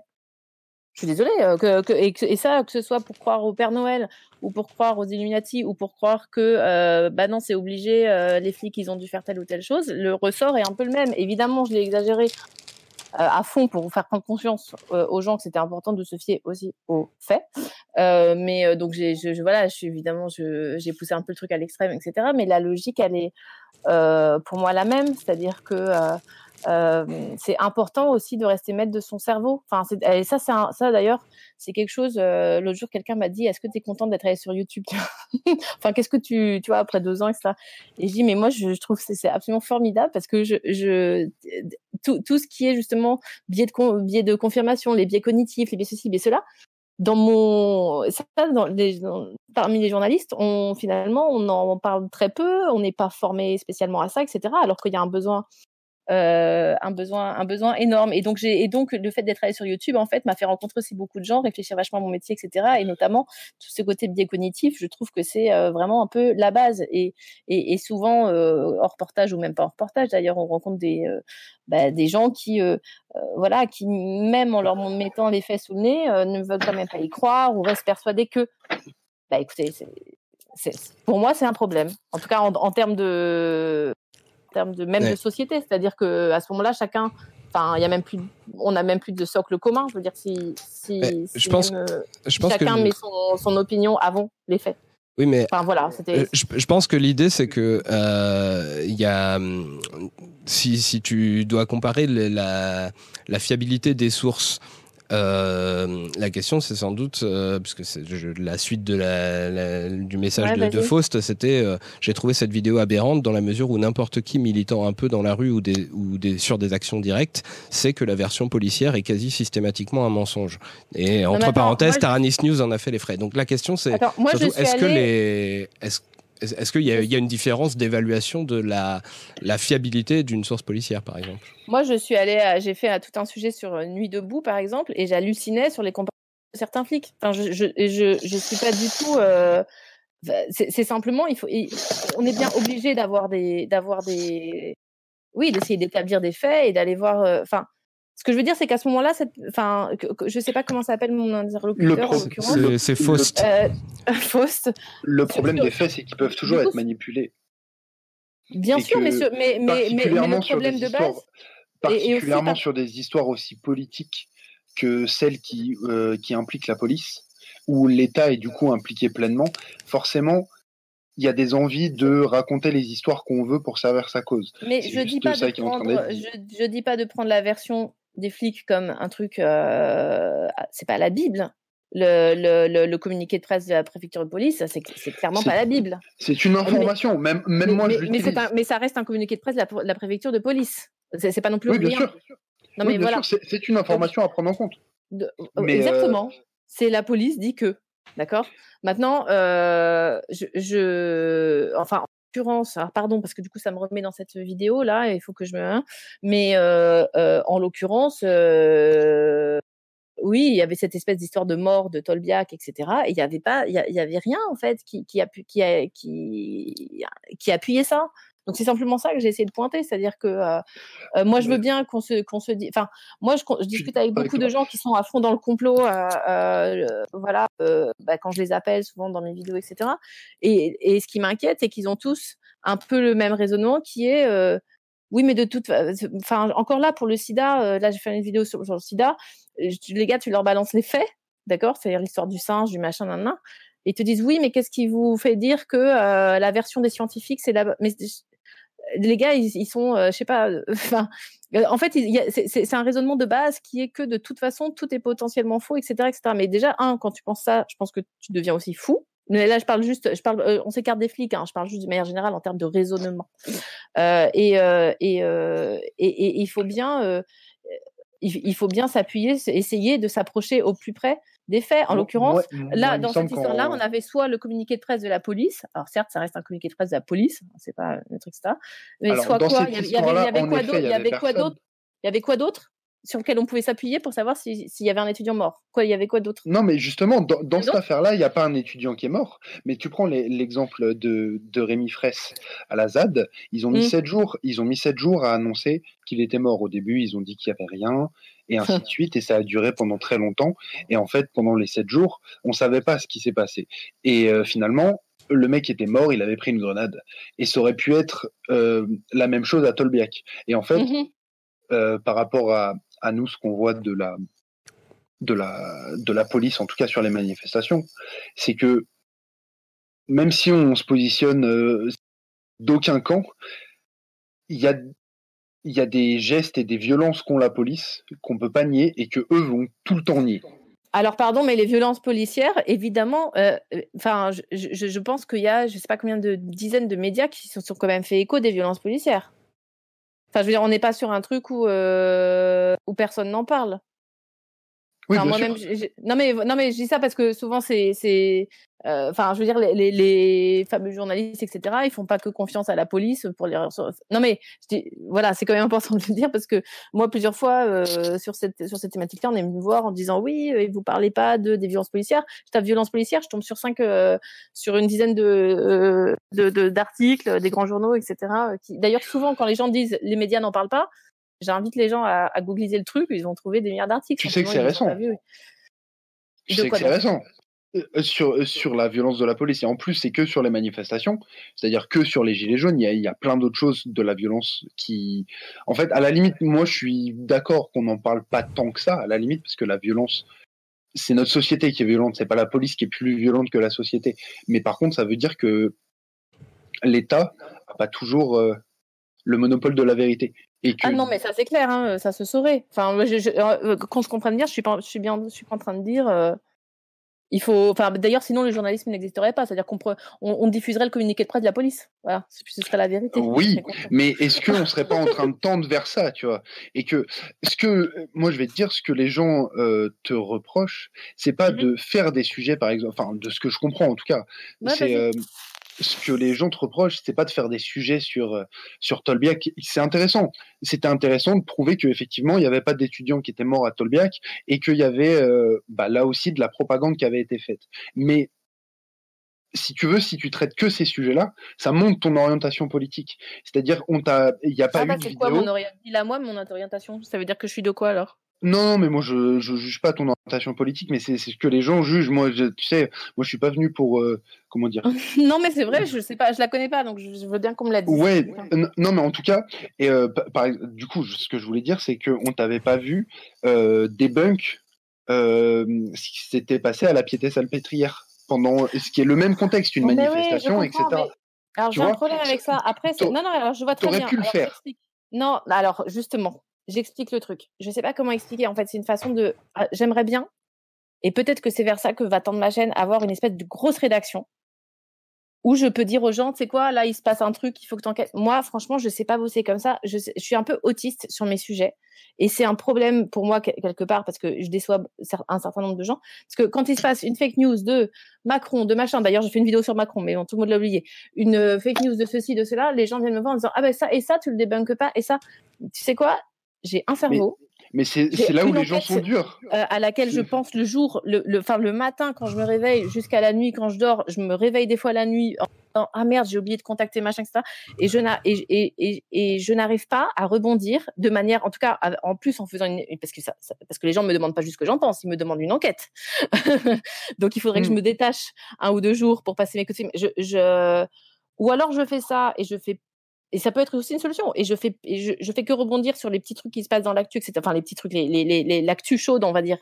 Mais du coup, j'arrête de, de, enfin, je pourrais pas produire mes what the fake, ça c'est clair. Ou alors j'en fais un tous les six mois, quoi. Ou alors je me concentre sur, sur mon truc et effectivement, ça implique que je vais me prendre des ah bah là t'as pas réagi à ça. Ah bah là bah je suis désolée tu sais quoi euh, je, je, je voilà peut-être euh, dans un an dans deux ans dans trois ans dans dix euh, on sera plein et on pourra euh, voilà ce sera la what the fake World Company et on pourra réagir à chaud sur des milliards de trucs. Mais je peux pas non mais je, je et, et, je suis désolée, tu vois, et je, je sais pas quoi dire en fait, tu vois. Ah, et... Alors moi déjà, j'aime j'aime bien répondre aux questions auxquelles les gens s'attendent pas qu'on y réponde. Moi, j'ai tendance à considérer que je, je, me suis assez renseigné sur euh, la politique et les discours des, des, gens politiquement et tout pour pouvoir à peu près évaluer politiquement euh, l'orientation des gens. Moi, j'ai une idée hein, sur ton orientation politique, Aude. Moi, ah, vas-y. Moi, non, mais pour de vrai, ça m'intéresse. Moi, pour moi, je, je dirais que tu es plutôt de gauche modérée. Voilà. C'est comme ça que je définirais. Centre-gauche, ouais, moi aussi, voilà. si je devais donner. Euh... Et... Bah, merci pour la consulte. Alors, parce que, parce que, en gros, par exemple, il y a des fois où. Euh bah, il, y a y déjà le choix de, de, de, sujets qui, même si effectivement tu peux pas tout traiter, bah, il y a forcément non, des, des, sujets qui, qui on, on, voit ceux qui, vers lesquels tu as envie d'aller, euh, puisque c'est les premiers euh, que, que, tu traites. Et il y a surtout les prises de position, parce qu'il y a des moments, genre sur, dans ta vidéo, justement c'était intéressant, parce qu'il y a plein de gens qui, étaient, euh, qui, qui partaient du principe que euh, ils avaient l'impression que tu défendais, là j'ai revu passer ça dans le truc, ils ah, avaient l'impression que tu défendais l'establishment, tout ça. Et euh, ça identifie les ah gens, bon pour les, les gens, euh, ça, ça, serait identifié plutôt centre droit ou des trucs comme ça. Alors que moi, ce que je vois, c'est que bah, les gens. Les, les, les, les, sujets que, que tu as choisis et puis aussi la, la vidéo que tu as faite où, euh, où tu parles de Pascal Pro, d'Éric Zemmour et tout ça, bah, ça j'ai l'impression que les trucs qui te font le plus horreur sont quand même plus souvent euh, En très à fait, droite. en fait, en fait ce, qui me, ce qui me fait le plus horreur, c'est tout ce qui est sous-tendu par de la, un peu de la haine, en fait. De Et l'autre, voilà. quelque part. Non, mais c'est vrai. Oui, C'est moi, je suis hyper bisounours. euh, je suis hyper. euh, Enfin, j'aime les gens, mais profondément, je, je les, oui, voilà, un- une thématique qui me révolte, par exemple, c'est les sans-abri. Mais si tu veux, j'en chiale. Enfin, j'ai un problème avec ça. C'était très dur pour moi de venir à Paris parce que j'arrive pas en fait à voir les gens. Enfin, tu vois, là, je vais, là, je vais presque Mhm. pleurer.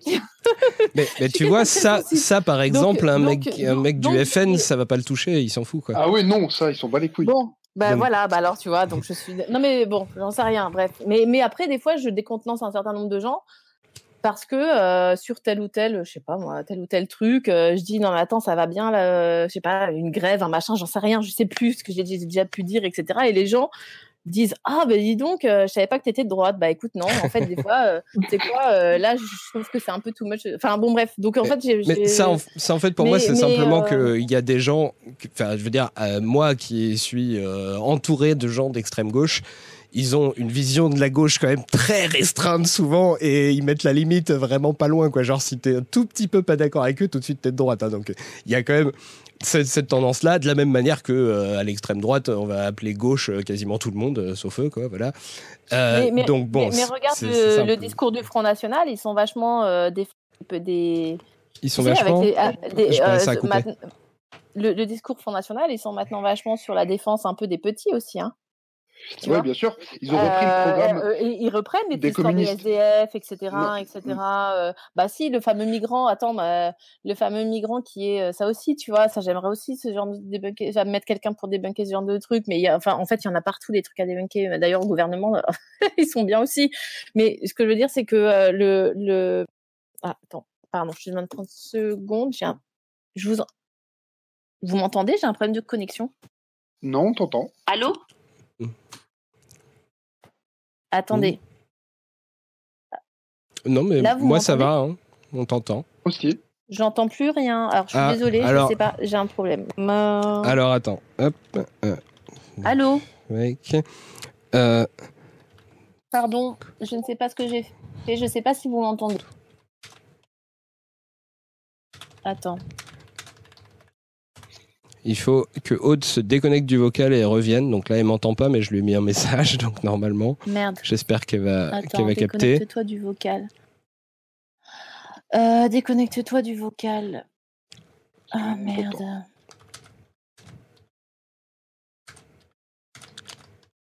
Le combiné de téléphone avec la croix. Ah, vous m'entendez?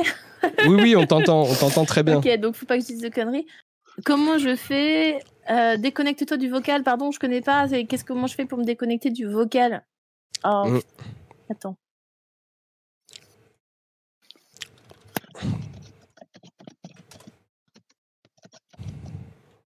J'arrive, hein. Euh,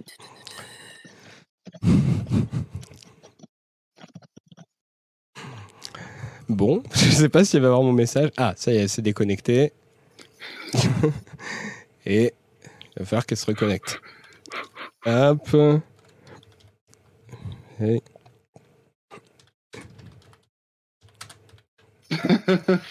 Les fameux migrants oui, whisky, exactement. Je sais que tu m'entends. On a du décalage ou pas? Voilà. Donc, Nat, tu nous entends, Aude? Je suis mort. Si c'est le coup du tunnel, je suis mort. Incroyable moment de télévision. Allô Oui, allô, tu nous entends? Il est bon ton chat. Ah, bordel, elle nous entend toujours pas.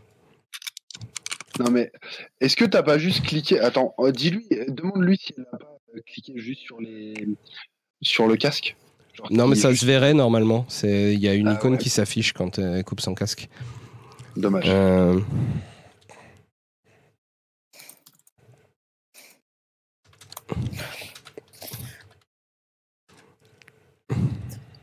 Les journalistes et la technologie.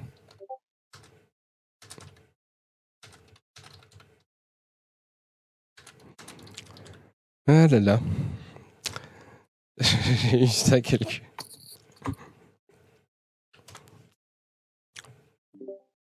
Hmm, tu nous entends toujours pas Elle a coupé son micro. Ouais, elle a coupé son casque, elle a, elle a coupé son micro. Non, tu nous entends pas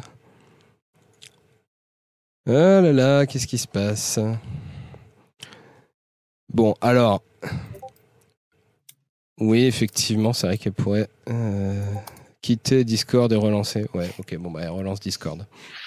Bon, euh. On se fait une petite question pour repartir là dans le jus. ouais. Allez. Alors, euh, parlons de. J'espère aussi qu'elle s'est pas sentie. euh, Là, je suis là. Vous m'entendez? Oui, on t'entend. Tu nous entends? Ah, mais tu vois, et voilà, j'ai juste re... Ça y est, je, je suis là. Ok. Bon, bah, du coup, si ça se reproduit, tu sais quoi faire. euh, voilà. Je suis vraiment désolée. Bah Non, non, ouais, mais- j'aurais dû relancer depuis le début pour n'importe quoi. Du Y coup, a ouais, pas de souci. Sais plus ce que je disais. J'étais partie sur mon EDF et mon migrant, bref, et sur le discours euh, extrême droite euh, qui reprend vachement ce- ce- cette défense de la veuve et de l'orphelin. Alors, etc., etc. Bon, Bref. je, je, je pense qu'on pourrait partir assez loin dans la. Non, non, on n'a pas continué à parler. On parlait de tes problèmes de connexion. Euh, Pardon. Bon, on, on pourrait partir assez loin dans l'analyse du discours d'extrême droite et sa tentative de récupérer le discours de gauche. J'en ai parlé dans plusieurs vidéos, si ça vous intéresse, dans le de la vidéo sur le bonapartisme et en grande partie consacrée à ça. Euh, je pense que c'est quand même très très superficiel et euh, et qu'en particulier c'est pas des avancées sociales qui qui veulent mais ils se contentent au maximum pour faire plaisir et attirer des gens euh, des, des gens de gauche. Euh, ils se contentent au maximum de vouloir revenir à des avantages qui viennent d'être euh, d'être défaits. Genre ils vont revenir à la retraite à 60 ans mais par contre euh, envisager des avancées sociales comme je sais pas la retraite à 59 ans par exemple c'est totalement impossible pour un discours de- d'extrême droite. Donc c'est la limite quand même de ce qui peut être le discours social qu'on entend à l'extrême droite et tout ça. Bon. Après je pense Ouais, que si on part dans ce genre de débat ça, ça va être très long.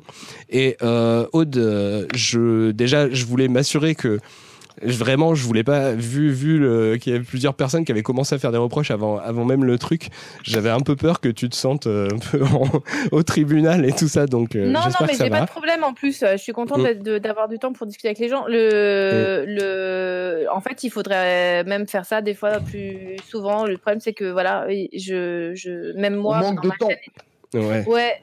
Mais là, euh, en plus, euh, j'ai vachement empiété sur le temps que je devais passer.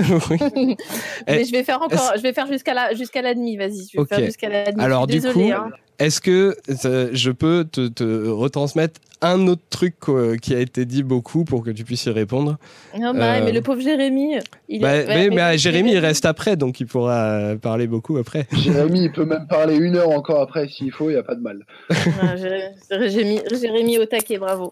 Ah, vas-y, je vous Donc, écoute. alors, le mot qui revient souvent, je te le dis, Ouais. euh, c'est corporatisme. C'est-à-dire l'idée que euh, globalement tu aurais du mal à accepter euh, des reproches sur les journalistes et euh, que Ah tu bon? aurais tendance à les défendre un peu un, peu fortement à chaque à- contre contre chaque attaque.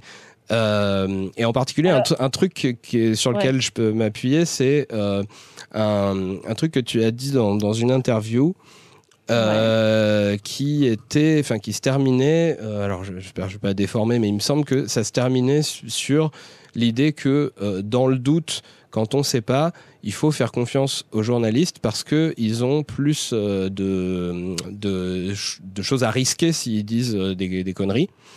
Euh, et ça, il Bah y a oui, un certain nombre de gens qui ont voulu, euh, qui qui ont pas aimé, qui ont répondu et tout. Et en particulier, moi qui suis dans le monde sceptique, il y a pas mal de gens dans, dans le monde sceptique qui euh, ont beaucoup beaucoup répondu en commentaire sous, sous ce truc et qui se plaignaient que tu n'aies pas répondu. Alors moi, je précise que je leur ai dit déjà un truc, c'est qu'a priori, t'étais pas très à l'aise avec les réseaux sociaux et que donc il y avait des chances que globalement tu ne lises pas beaucoup les les, les, les commentaires.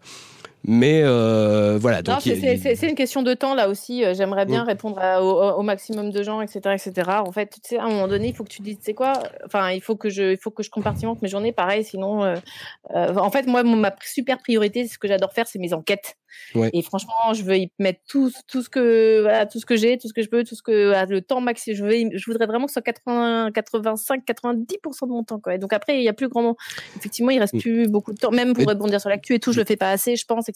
Mais je, Du coup, Ouais, ju- voilà, juste pour compléter, la, pour finir le, le- sur, euh, sur, sur la question, globalement, je pense que ce qui a froissé un certain nombre de sceptiques dans, dans cette affirmation euh, qu'il faut faire confiance euh, aux journalistes euh, par défaut, euh, c'est que euh, il y a un certain nombre de sceptiques qui se battent contre euh, pas mal de choses qui sont dites par les, les journalistes, en particulier dans le Mhm. domaine scientifique, qui relaient pas les, vraiment fidèlement le consensus scientifique. Alors, t'en as parlé sur euh, le réchauffement climatique.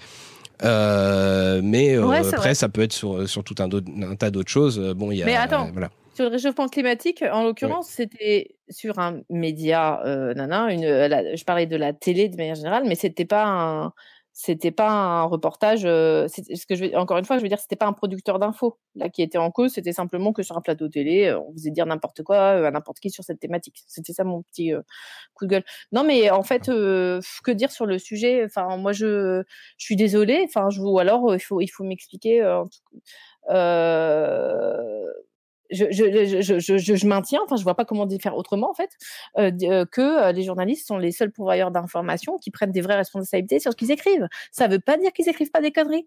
Ça veut pas dire que, euh, d'ailleurs, souvent, euh, c'est pas chaud de- derrière pour eux euh, à la conf de rédac le lundi matin quand ils ont fait une grosse boulette, etc., etc. Mais ça, je, je, je vois pas qui.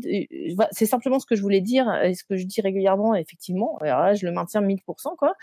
C'est que, c'est que, ben, en- quand t'es journaliste, tu joues ton job en fait sur ce que tu produis.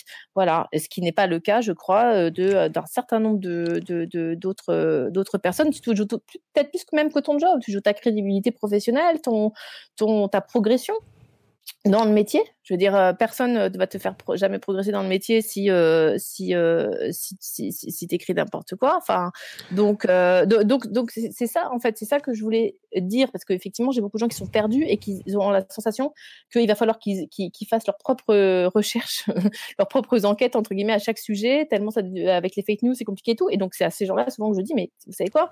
Première chose déjà fiez-vous un peu aux journalistes.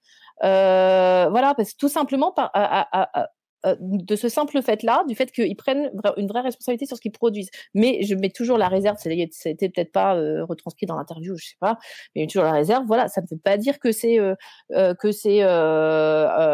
le Graal, etc. en termes d'information, mais simplement vous avez là des gens qui ont voilà une certaine voilà un certain enfin comme je disais une, méthode en fait de, de, de, pour enquêter et qui prennent et qui prennent euh, voilà des, euh, des qui jouent un peu leur leur leur, leur boulot sur ce qu'ils écrivent.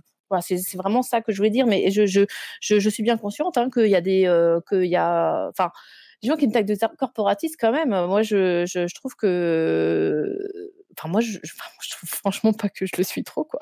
Moi je je non mais euh, j'aimerais bien savoir sur quoi c'est sur quoi c'est euh, sur quoi c'est basé. Je pense qu'on peut ressortir, à mon avis, un certain nombre de postes que j'ai fait, il faut regarder, euh, qui sont tous sauf du corporatisme en fait. Et, moi, je trouve qu'il y a un certain nombre de, qu'il y a un certain nombre de, problèmes, même à l'intérieur même des rédactions, à l'intérieur même des, du milieu journalistique. Moi, j'ai quand même eu, enfin, euh, alors. Je, toute la difficulté pour moi de, ne pas dire des noms, par exemple. Mais j'ai quand même travaillé avec des gens, par exemple, qui me disaient euh, euh, non, mais là, dans ton sujet, euh, il faut que tu me dises qui est le gentil, qui est le méchant. Vous voyez?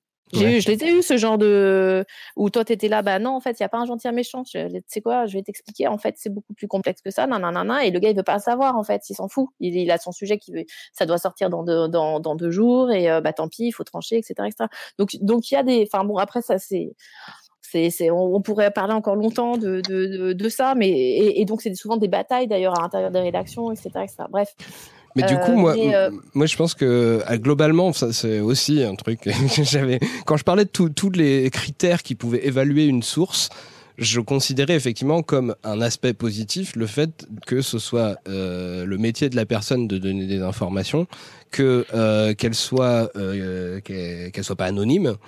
Euh, qu'elle qu soit euh, qu'elle qu soit du coup soumise effectivement à ce, bah, ce, ce jugement par les pairs qui, qui, qui peut euh, lui causer des problèmes professionnellement effectivement c'est un truc je, je pense que c'est valable hein, comme euh, argument que bah, globalement il y a, ça fait des, des apports en plus sur l'évaluation de la qualité d'une source, et le puis, fait que ce soit des journalistes. Mais par contre, juste un truc. Et, et puis, euh, quand... ouais, juste euh, quand on parle de corporatisme, les journalistes, ils sont sans pitié entre eux. Hein. Euh, vous allez voir. euh, Non, mais attends, il y en a un qui va se faire euh, une, je sais pas. euh, le- D'ailleurs, sur le, par exemple, parce qu'on me parle tout le temps de ça, du glyphosate, etc. Pareil, il faudrait que je prenne huit jours, je pense, non-stop pour me, pour pouvoir dire quelque chose de pertinent là-dessus. Je ne les ai pas encore pris. Mais euh, le, le donc, mais sans ça, je ne me prononce pas. Enfin, je ne, là, j'ai rien trop à dire d'intéressant. En tout cas, je, je, je- j'estime. Euh, mais c'est, pardon, j'ai perdu le fil. Tu vois, j'allais- je suis en train de fatiguer là. sur le glyphosate. Euh, pardon. T'étais sur le glyphosate, je crois. Oui, oui, euh, à mon avis, il y a plein de, il y a plein de journalistes qui ont fait des papiers en défonçant euh, ce qui pouvait être dit ici ou là euh, sur le, par un, un de leurs confrères sur le glyphosate. Enfin bon, bref, c'est simplement pour, euh, pour, pour nuancer un peu cette idée de, de, de, de- du, le fameux parti des médias, etc. Ouais. Bon, bref, les gens, ils se Mm. tirent la bourre, même. Bon, voilà. Après, là, c'est du coup peut-être de, de média à média, mais juste un truc, moi, que je voulais dire, c'est que par contre, le, le- est-ce que le, le risque professionnel que prend un journaliste en disant des conneries, euh, il n'est pas nuancé par le fait que des fois, il travaille dans une rédaction qui les soutient sur ces conneries, qui globalement est, est d'a- est d'accord pour, euh, pour, pour, euh, pour ces trucs-là, quoi, en fait. Et Bah, là, il faudrait prendre un cas précis et le décortiquer en fait, parce que j'ai pas, j'ai, j'ai pas. euh, Tu vois là, par exemple, ce que tu es en Mm. train de dire, bah, tu sais pas de quelle rédaction tu parles, de qui tu. Bah, je, là, alors, moi, je, moi, je connais c'est- pas C'est bien. là aussi je- la, la- la limite de, de- de- des fois Ouais, de, ouais. de- de ce que je peux dire justement moi, c'est-à-dire que je suis pas dans le.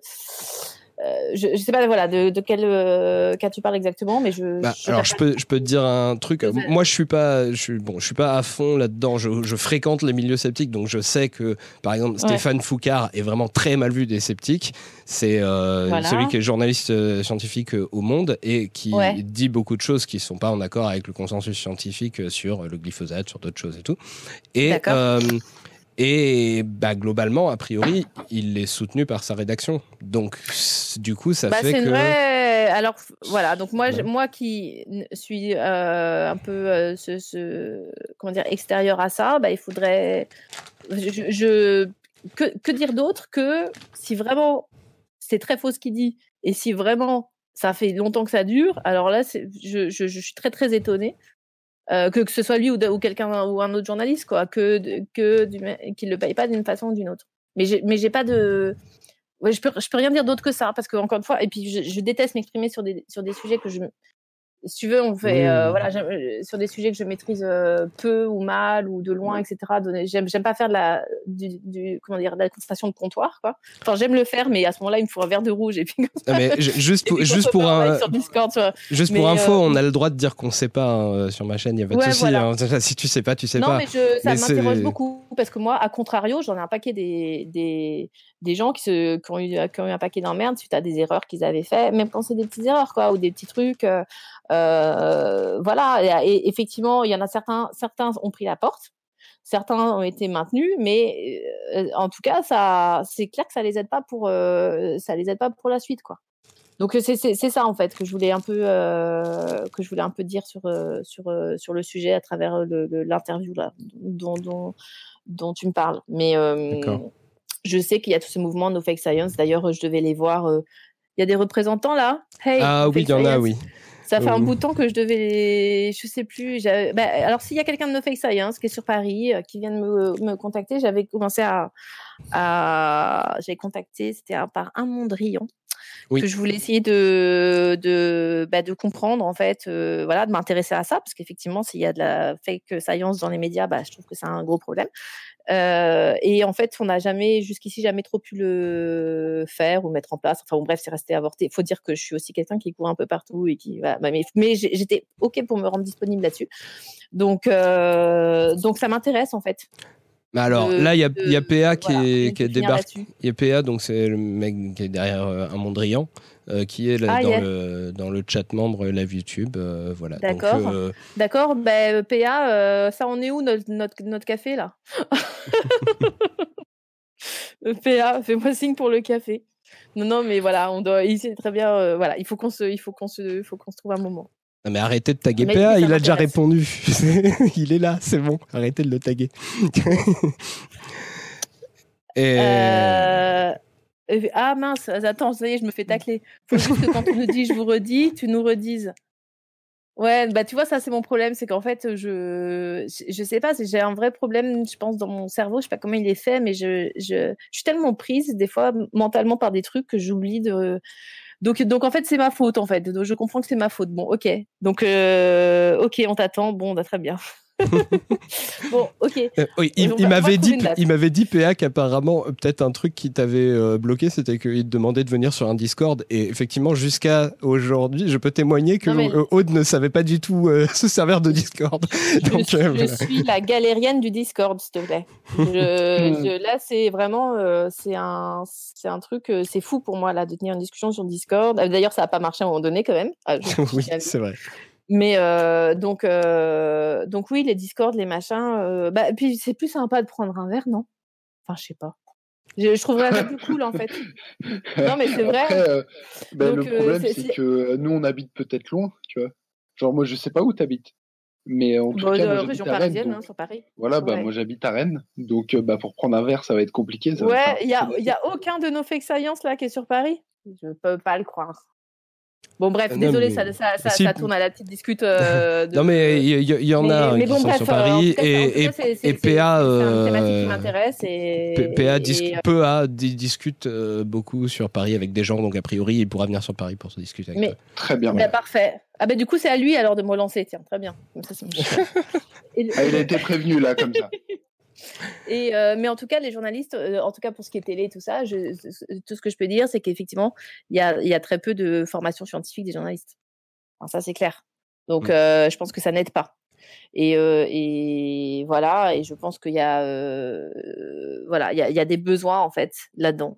Le problème revient aussi aux moyens alloués, c'est toujours pareil, c'est-à-dire que des, je sais pas, des émissions comme Envoyé spécial, typiquement. Euh, alors, je, il me semble, peur de dire une bêtise, mais je crois qu'il me semble qu'ils ont une rédaction en interne, mais ils sous-traitent aussi beaucoup. C'est-à-dire, il y a beaucoup de sociétés de production qui font des reportages pour eux, etc., etc. Et, euh, et, pour une société de production, avoir un mec super spécialiste sciences, etc. Je sais pas si c'est hyper rentable parce que tu fais pas non plus mille sujets euh, sur. Euh, enfin bon, bref, c'est très compliqué, mais c'est vrai qu'il y a, il y a assez peu, je pense, il y a, il y a pas assez en fait de, de, de formation scientifique des, des journalistes, ouais. Mm.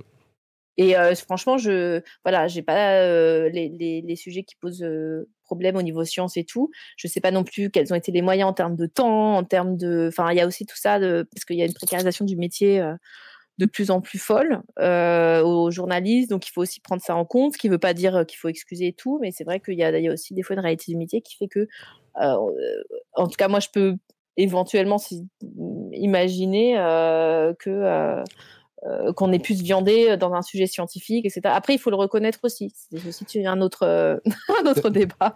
Tu as aussi la, la, la, profession qui est devenue euh, vraiment pressée sur la, la quantité à, à, produire. Je regardais ça dans les études sociologiques sur, sur la presse. voilà, il y avait des chiffres, c'était un truc genre, il devait produire euh, je sais plus, 10 fois plus de, de contenu avec 16% de gens en moins par rapport euh, à ce qu'ils faisaient dans les années 70, je crois. Un truc comme ça. Non, mais c'est une horreur. Euh, C'est-à-dire qu'en fait, euh, on est, les, les, journalistes, c'est quand même des gens à qui on demande de.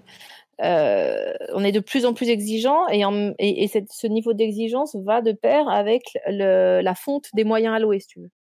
Donc euh, c'est comme si on demandait au boulanger, je sais pas qui est boulanger là, euh, de faire euh, voilà, on, on, le on le trachait de plus en plus sur les réseaux sociaux et tout pour faire la baguette de feu quoi, et en même temps on lui on lui baisse de on lui enlève une heure et 10 centimes chaque mois quoi ce que je veux dire?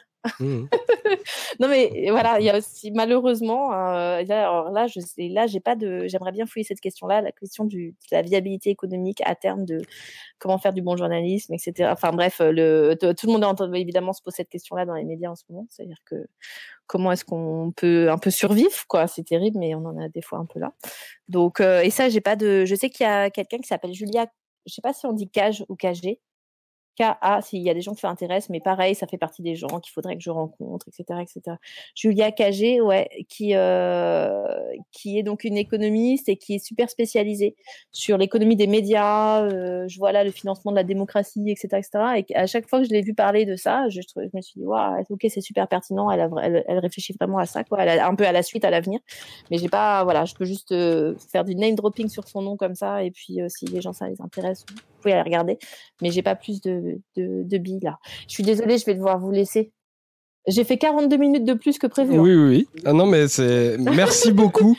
et Merci le, et le beaucoup, pauvre. Jérémy, euh, pardon, je vais te rendre euh, je vais... À, à toi les studios. À moi Euh, les studios, très bien. Mais merci Ouais, beaucoup désolé, vraiment de- d'avoir tenu si longtemps et en plus merci Ouais, de, de de m'avoir permis de te poser ces questions que visiblement les gens euh, me- m'auraient Ben, important. assassiné si je n'avais pas posé ces questions là avant Non, que tu mais partes. il n'y a, aucun, voilà. il y a aucun problème. Euh, bah, désolé, alors je sais pas si ça plaît, si ça plaît pas. hein, c'est- un autre débat. Je- les gens sont libres de, Non, mais de, de déjà, détester, de- de détester ce que je raconte ou de je sais pas quoi. Mais en tout cas, voilà mes réponses. J'espère qu'elles sont à peu près compréhensibles. C'est tout ce que je peux dire. Bah, rien que le fait, Ah, voilà, rien que le ça. Fait que tu aies répondu, je pense que déjà ça fera plaisir quand même à pas mal de gens. Donc, Grave. c'est cool. Bon, bah écoutez, alors tant mieux. Et- Alors comment ça s'écrit Julia KG K, euh, c'est K Parce que je sais pas si c'est sur le chat, le live YouTube ou le live euh, non, euh, non membre ou je sais pas quoi. Bref, K A euh, non euh, C A G E. Voilà. Julia KG. J'ai vu ce truc-là apparaître là. Comment ça s'appelle Julia Ouais. KG C'est AG. Euh, ok, bah, je vous souhaite une bonne fin de soirée. Mais bonne fin de soirée à toi aussi. Et merci Et beaucoup d'être venu.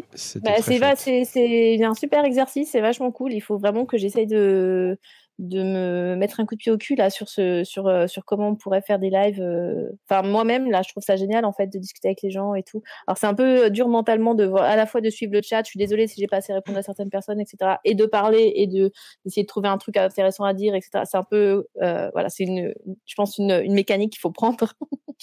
mais euh, mais c'est cool, c'est super cool. Donc merci beaucoup. Voilà. Mais merci à toi. Bon, bah, Et- donc là, je fais quitter Discord et on est bon. Ouais, tu peux faire comme ça, oui. Merci. Bonne nuit. Salut. Salut. Ciao. Alors donc nous, je précise que donc le live ne n'est pas terminé. euh, on peut continuer avec Jérémy. Après, on continue le temps que tu tiens, hein, le temps que tu as envie de tenir et tout ça. Euh, Si vous êtes là jusqu'à 5h du matin, je vais pas vous suivre, mais euh, si...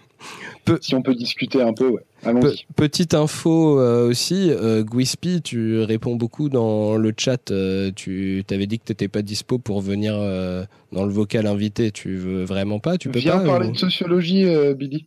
Parce que tu peux, hein, Gwispi, si tu veux.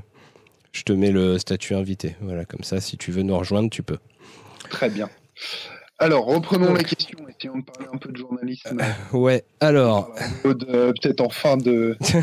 bah, de- euh, alors déjà, on a on a fait un boxon pas possible dans mon dans mon plan, quoi. Euh, donc, on a parlé de plein de trucs qui étaient éparpillés un peu partout. Je vais voir ce qu'on n'a pas vraiment euh, développé. Euh, bon, la vraie la dernière vraie question que j'ai posée, qui était dans le plan, c'était le pluralisme des des médias. Euh, après, je comptais parler de la concentration des médias, euh, tout ce Oui. qui est le, le truc. euh, alors euh, voilà. Alors j'ai vu plusieurs versions sur internet là en recherchant les chiffres et tout ça. Dans tout le truc qui est dit qu'il y a quelques milliardaires qui possèdent tous les médias et tout. Euh, globalement, alors ça aussi entre euh, 7, 9 ou 10 milliardaires qui euh, contrôleraient 90% des médias. Alors après, quand tu regardes un peu plus profondément, ils contrôlent 90% de la presse écrite. Alors déjà, il y avait 40... C'est pas que la presse écrite. Alors, il y avait... là, il y avait... Instagram devant moi. Oui, oui. Il y, avait 90% de la presse écrite, euh, 47% des médias au- audiovisuels, je crois. Euh, et j'ai- je sais plus le chiffre pour les radios. Et, euh, et c'était euh, euh, le, le truc, la question que je- sur laquelle j'ai pas de réponse, c'est euh, ce pourcentage, c'est un pourcentage de quoi? Genre un pourcentage du nombre de titres ou un pourcentage par rapport au nombre de lecteurs? Ou euh, voilà, c'est ou d'au- ou d'auditeurs quoi. Du coup, c'est pas forcément très clair. Donc déjà, euh, que bon, sa- sachant que je, je pense que salut Gwispi, c'est cool que tu puisses venir. Bonsoir.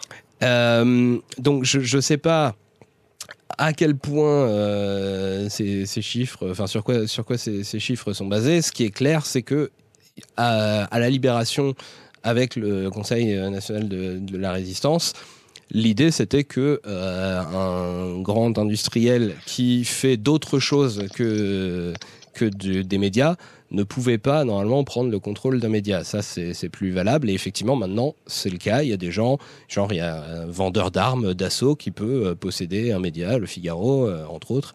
Et, euh, et, donc, bah, forcément, ça pose des problèmes d'indépendance et tout ça. Pour ceux qui sont pas contrôlés par des milliardaires, bah, il y a toute la question du service public qui est contrôlé par l'État. Donc, est-ce qu'il y a une certaine indépendance là-dedans et tout? Enfin voilà. Donc du coup, je sais pas, ton avis sur la concentration des, des possessions des médias est-ce que c'est important, trop important? Est-ce que c'est un problème? Est-ce que euh, et peut-être euh, après aussi, est-ce que euh, bah, Internet ça, ça change pas un peu la donne Voilà, ce genre de choses. Alors, bon, évidemment que la concentration des médias est un problème. Je pense que tout le monde est d'accord avec ça. Plus il y a des gens riches qui possèdent des médias, moins l'information sera viable, moins l'information sera de qualité, forcément, puisque ils rentreront dans une logique de rentabilité. Mais du coup, en fait, pour moi, la question des médias, elle pose la question qui est plus euh, longue, c'est du capitalisme, parce que les médias, c'est vraiment une des facettes les plus, euh, on va dire, euh, proches et efficaces pour, enfin, efficaces du coup, pour pour ah, je me suis perdu. Pour gérer des populations en capitalisme. Je crois que c'était ça que je voulais dire. Et euh, voilà. C'était ça que je voulais dire, D'accord. Peu, pour, pour, info, donc euh, Gouspi, tu, tu, es maintenant invité officiel, hein, donc tu interviens quand tu veux. Euh, pour, pour dire un peu ce qu'on t'avait présenté lors du live avec plein de potes. Mais bon, en gros, bah, tu, toi aussi, tu es photoreporter, j'ai bien compris. Bah, c'est ça. Bah, du coup, je suis dans le même collectif que Jérém. On a fondé le collectif ensemble, euh, bah, du coup, Prisme. Euh, assez récemment. Euh, ouais, assez récemment, bah, début d'année, je crois, non? Mmh, mmh. C'est ça, bah, ça dépend. Alors, ouais, c'est vrai qu'il va falloir qu'on se trouve une date d'anniversaire. Mais non, mais entre le moment où on l'a pensé, qu'on l'a lancé, qu'on a fait les premières images, allez, on va dire six mois, quoi. Ouais, c'est ça. Et puis je pense qu'on y a pensé un... Bref, on y a pensé, euh, on y a pensé tous à un moment, mais avant de se le proposer, euh, c'est un peu comme les demandes de mariage, t'attends le bon. Euh, c'est ça. Et du coup, sur la concentration des médias, genre, moi je sais pas trop quoi en dire. Sur la concentration des médias, je peux répondre déjà un premier truc à, à Il me semble que c'est par nombre de titres de presse, il me semble. D'accord. Il faudrait regarder le truc du monde diplo, mais Enfin, pas que le monde diplo avait fait, c'était pas le monde diplo, c'était euh, Acrimed. J'ai une information technique à donner. Je crois que mon ordinateur est en train de planter. C'est un peu le bordel. il, y a, Discord qui est en train de planter. Moi, je, là, ça y est, ça a coupé. Je ne vous entends plus et je ne peux plus euh, agir sur Discord. Ce qui est un peu embêtant parce que euh, du coup, je voulais monter le son de Gwispy et puis euh, et puis là, je crois que votre son ne passe plus du coup du tout dans OBS non plus, donc c'est génial. Alors, je vais essayer de fermer Discord et de le réouvrir. C'est vraiment la galère technique ce soir. C'est génial. Donc, je vais mettre fin de tâche pour Discord. Arrêter le processus. S'il te plaît, réussis. Ce serait bien. Euh, donc euh, bien là, je suis tout seul euh, en live, je pense normalement. je ne vois pas d'autres trucs qui qui soient ouverts. Mon Discord arrive pas à se fermer. normalement, le live, continue. Vous, devez continuer à entendre, je pense, ma voix, mais je suis tout seul dans ce live. Ah, c'est tellement le bordel. Euh, mon Discord veut pas se fermer. Donc euh, ça va être compliqué. Je vais fermer d'autres fenêtres pour m'assurer que je récupère un peu de ressources sur l'ordi.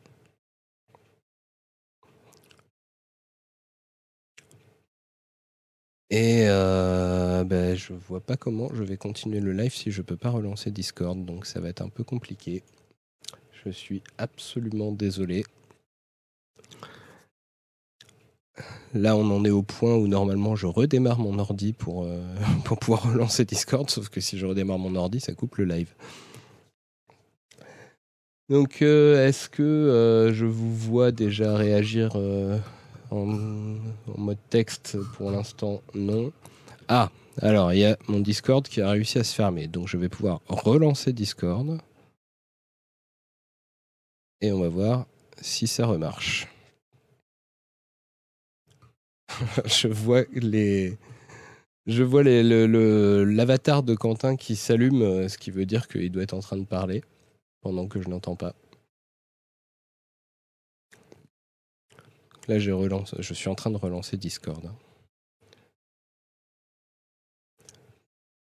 Euh, je vous rassure, dans la retransmission du live, euh, je vais essayer de couper ces moments de problèmes techniques. Parce que là, c'est pas très intéressant. Ah.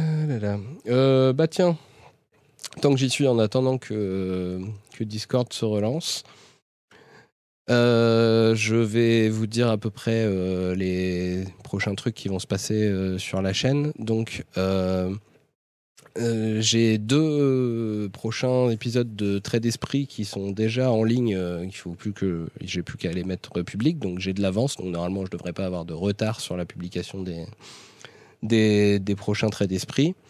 Euh, il va y avoir aussi, euh, il y a, y Pacom qui a retrouvé un peu de temps là pour euh, pour bosser sur les euh, esprits de partie. Donc il y en a deux en préparation. Donc euh, bah, j'espère qu'on pourra les, les sortir rapidement. Euh, sinon, pour les lives, je suis toujours en train d'organiser les suivants. Euh, c'est pas facile parce qu'il y a des gens qui, qui répondent pas forcément. Euh, mais ça, bon, ça devrait se faire. Normalement, il devrait y en avoir un prochainement sur euh, médecine et politique. Avec au moins la chaîne Viens voir le docteur. Et peut-être avec Florian Gouttière. Et sinon, euh, qu'est-ce que je voulais dire? Bon, là, je rentre dans le vocal invité. Authentification en cours. On a Allô? un peu la baraque et de faire un prisme live en attendant. Ah bah c'est très gentil, mais c'est pas vous qui êtes passé dans le live, c'est moi.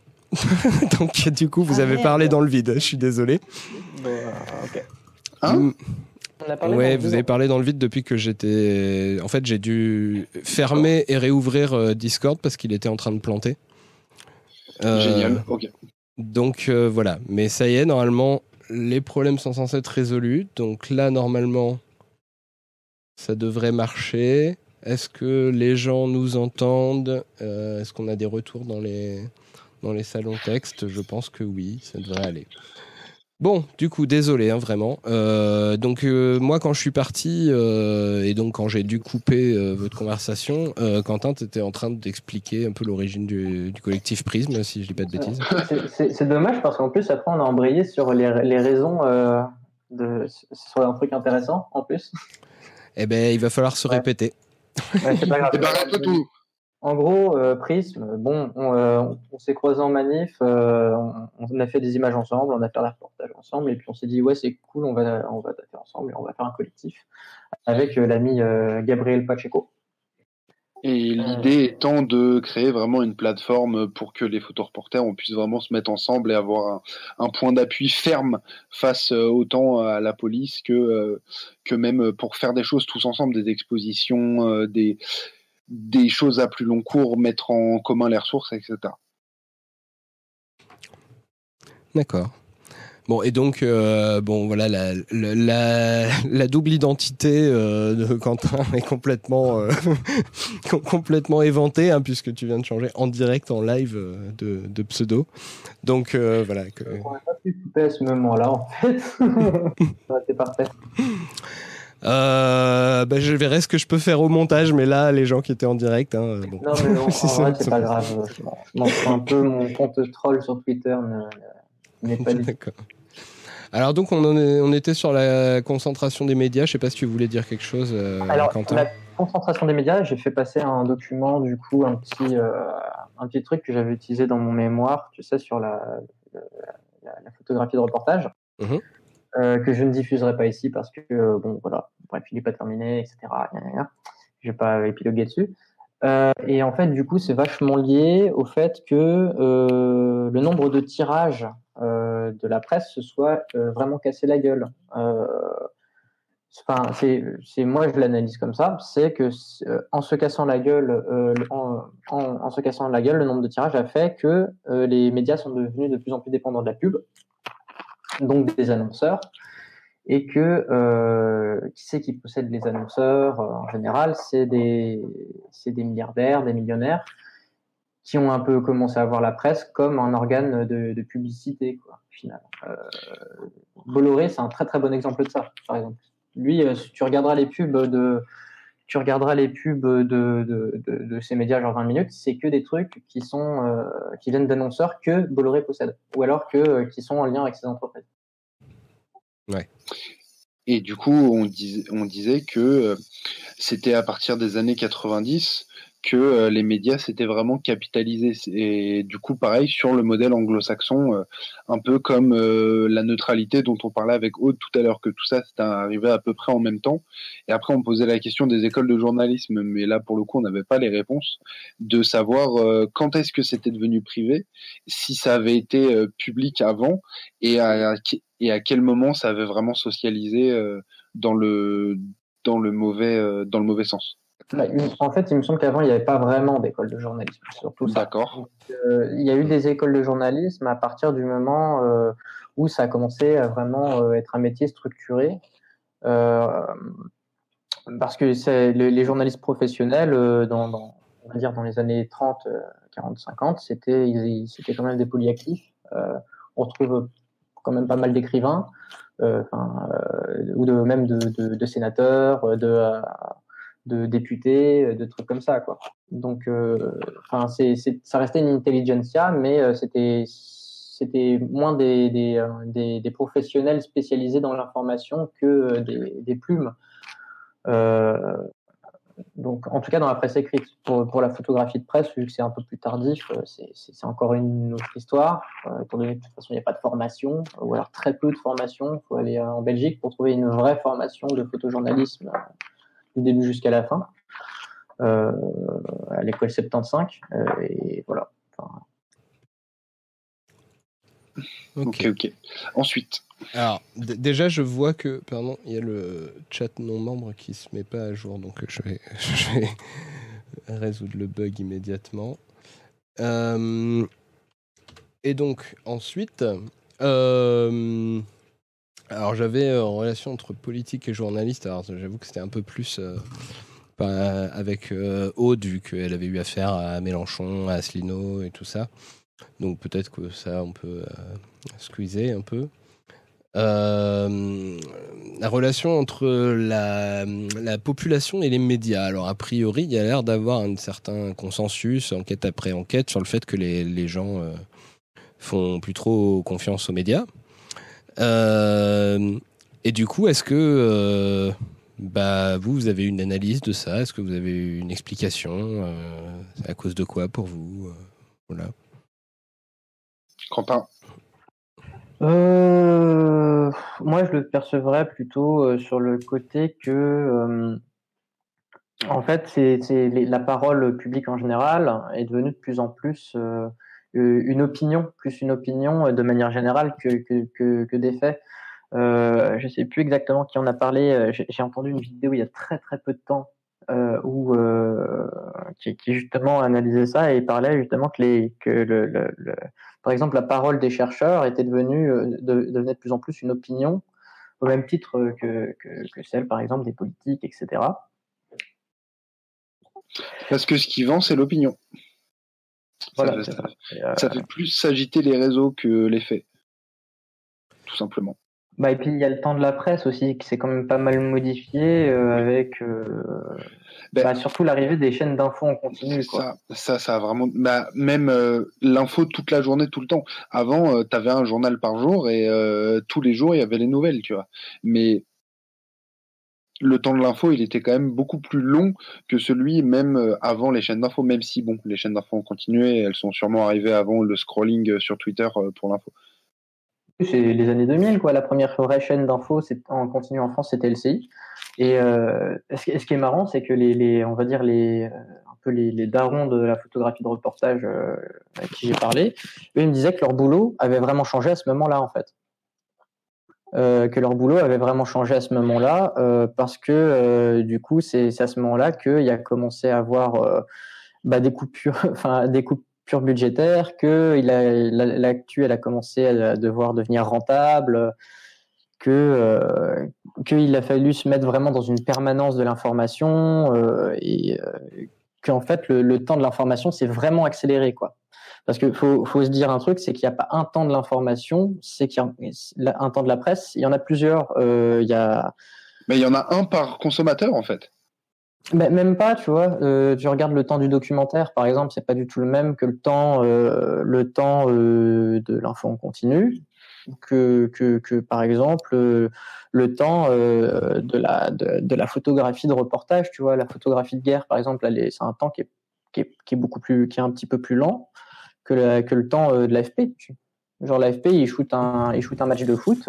Euh, au, bout de, au cinq minutes, il commence à envoyer les premières images. Euh, et euh, d'ailleurs, c'est pour ça qu'ils étaient pris pour des branquignoles avant, parce qu'il restait cinq minutes euh, sur, le stade. Et puis après, il, il devait tout envoyer au, au, bélinographe. un appareil à l'époque qui permettait de transmettre par onde, par, téléphonique le, le, les images. Et du coup, voilà, c'est qu'il y a plusieurs temps, mais le, le, temps qui est la différence par rapport à avant, c'est que le temps qui est devenu dominant, c'est ce temps de l'instantanéité. Avant, euh, bah, j'ai l'impression que le temps, euh, et on le voit bien dans la photographie de reportage et de presse, euh, dans ce, dans ce qu'on, le temps qu'on donne aux, aux, reporters pour travailler, c'est plus le même.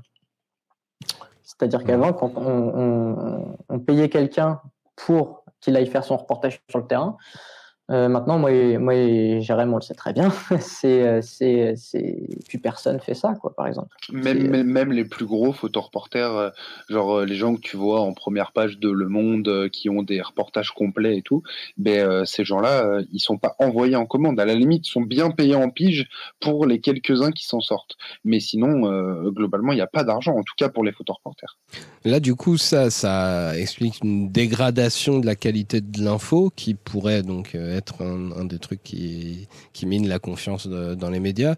Mais euh, pour ce qui est de l'opinion, euh, en fait, c'est assez contradictoire avec ce qu'on disait tout à l'heure, et je suis pas tout à fait d'accord sur le fait que ce soit de plus en plus euh, l'opinion. En fait, moi, pour moi, ce qui a changé, c'est justement un peu l'inverse, c'est-à-dire le fait que avant, on assumait qu'on avait des opinions dans les médias, et que euh, comme justement, il y a tout ce, consensus libéral euh, qui dit que ce qu'ils disent n'est pas une opinion, mais c'est des faits.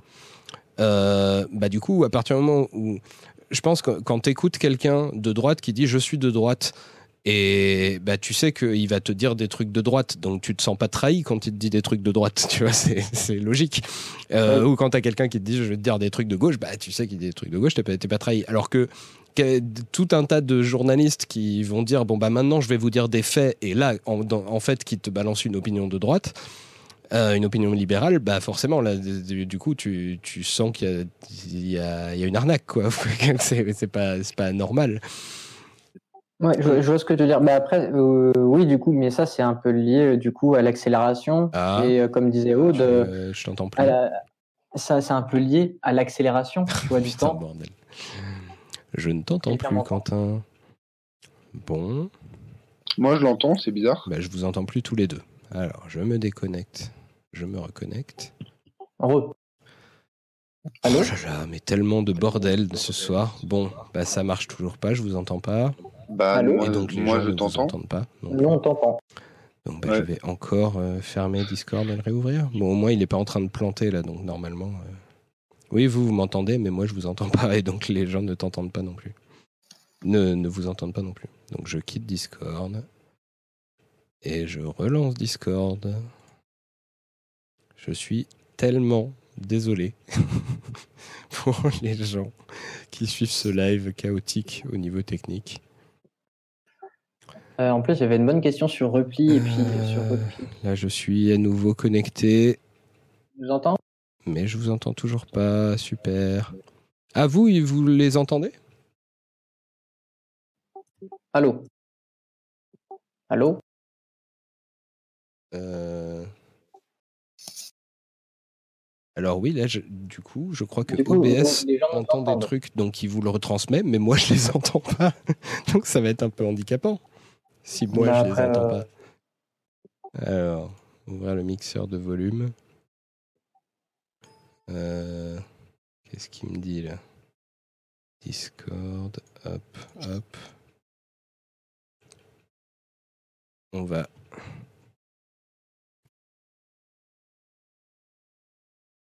Reparler Allô?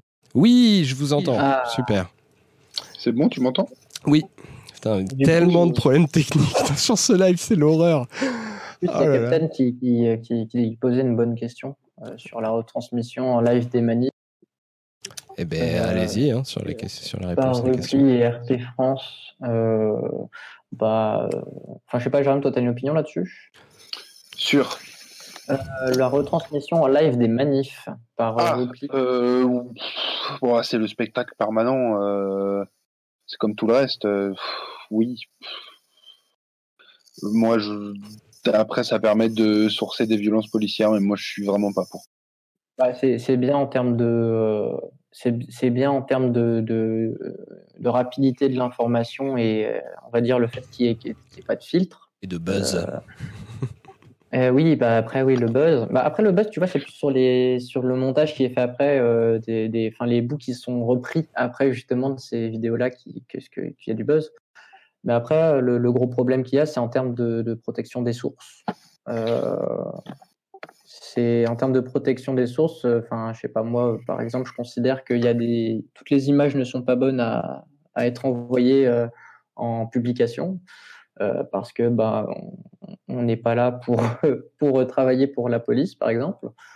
Euh, et que bah, quand il y a quelqu'un qui, euh, qui explose par exemple une vitrine et qu'on voit bien bien bien bien sa tête en gros plan, bah, bah, moi je l'envoie pas par exemple, je la publie pas. Après, ça c'est c'est à chacun d'avoir d'avoir sa propre, on va dire son propre point de vue là-dessus. Alors, il y a un truc, euh, au moins, là, puisque apparemment ce qui était cité, c'était euh, RT. euh, je re- rebondis sur un truc qui, est- qui fait polémique parmi toutes les choses que j'ai partagées récemment. le, le panorama, le schéma de, de l'extrême droite française fait par, fait par la Horde. Et il y avait RT dedans. Et du coup, il y a plein de gens qui étaient là, quoi, RT, l'extrême droite et tout, parce que il y a pas mal de gens qui étaient assez contents que, euh, que RT retransmette beaucoup euh, les manifs des Gilets jaunes et tout ça.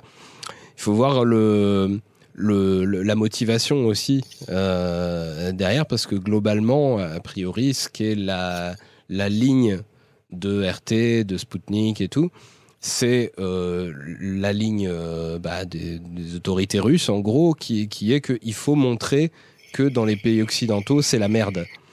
Et que, euh, et que tout se passe mal et que donc ils sont complètement en, en, en dégénérescence, voilà, les, les pays occidentaux. Du coup, bah, ils ça, ont intérêt à montrer, ils ont intérêt à montrer, euh, voilà, le, le- les, bah, les- forcément les contestations euh, du pouvoir et tout. Après, ils ont une orientation qui est plus souvent, je, je pense effectivement, qu'ils ils aimeraient bien que ce soit plutôt l'extrême droite que la gauche qui incarne la, la contestation, mais après ils montrent toutes les contestations parce qu'ils sont contents de montrer que Macron est dans la merde. Donc euh, voilà. Je me dis ça pour, le- pour les motivations. Après, euh, ça, ça peut donner de l'information quand même, de toute façon. Euh, Ça, ça montre euh, réellement des manifestations, qui, est, qui est vraiment. Ouais, non, et puis même sur, mal, hein. sur RT, pour moi, c'est un organisme de presse euh, national euh, au même titre que, euh, je sais pas, France France 24 ou. Ouais, France 24, tu vois.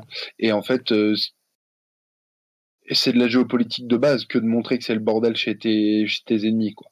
Genre, euh, ils- en plus, les Russes sont très doués là-dedans. Ils vont utiliser tout- toutes les, les forces qu'ils ont pour, euh, pour faire ces pour faire ces trucs de géopolitique quoi.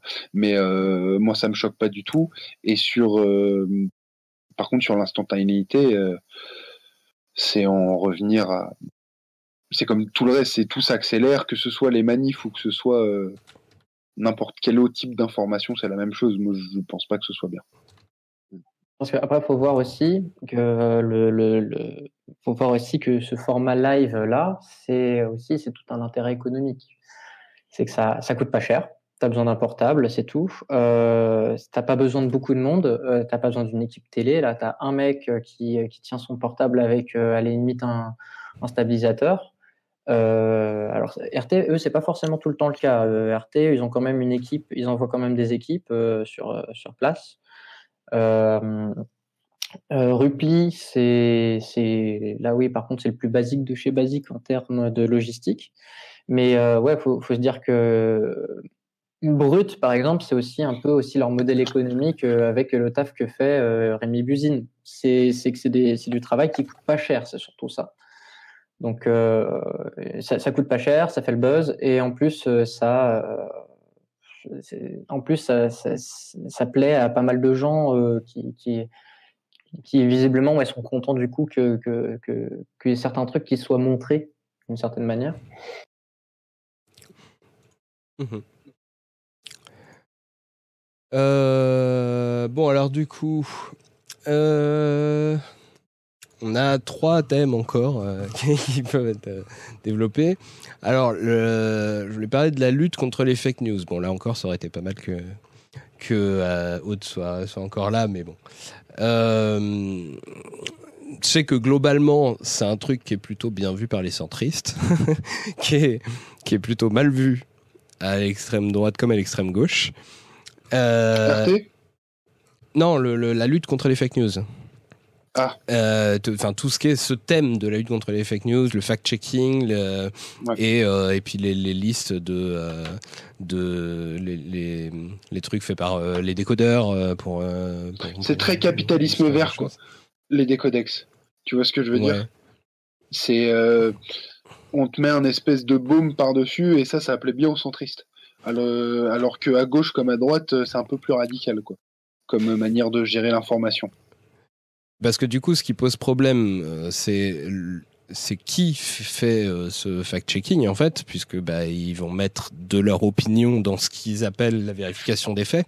Mais euh, est-ce que sur le principe, vous considérez qu'il y a vraiment un problème particulier à notre époque de fake news euh, contre lequel il faudrait lutter, euh, d'où ça vient, euh, comment il faudrait lutter s'il ne faut pas faire confiance aux décodex ou ce genre de choses?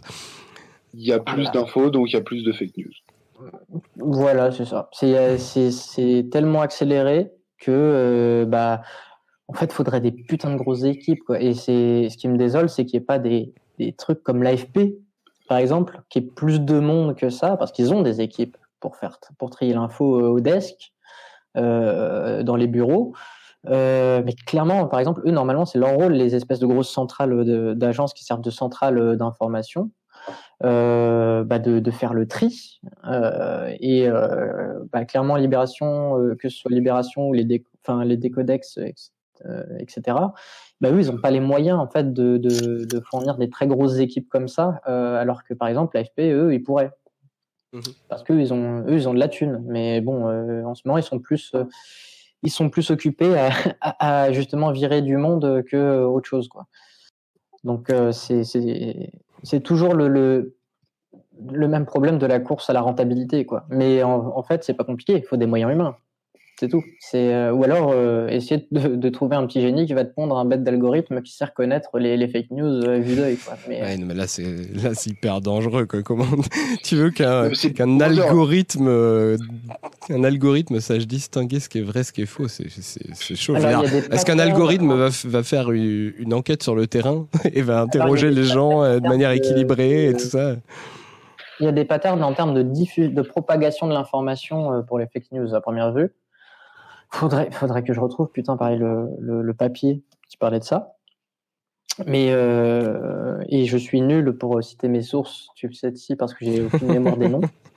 D'accord. Euh, mais à première vue, il y aura un pattern quand même, qui, qui un pattern de, en termes de propagation de l'information. Le modèle que suivrait la propagation de l'information serait différent euh, entre les entre des, des, des fake news et euh, des, des vraies informations. Au niveau de comment ça se transmet entre les gens, tu veux dire? Au niveau de comment ça se transmet entre les gens et euh, bah, par exemple notamment euh, l'intervention de trolls, tu vois. Bah, en, en, tout cas, oui, le truc à la limite qu'on pourrait automatiser et qui pourrait être intéressant, c'est un, un, un, algorithme qui arrive à remonter à la source originelle d'une d'une info qui circule. Et après, voilà, aux gens de voir euh, à quel point ils font confiance à cette source de base. Quoi. Ça, je pense que ça peut être intéressant pour, le coup. Mais bah, déjà, euh, rien que pour ça, pour tous ceux qui, euh, qui, qui, veulent checker leurs infos. Euh, rien que pour les images, il y a Forensic qui est hyper bien.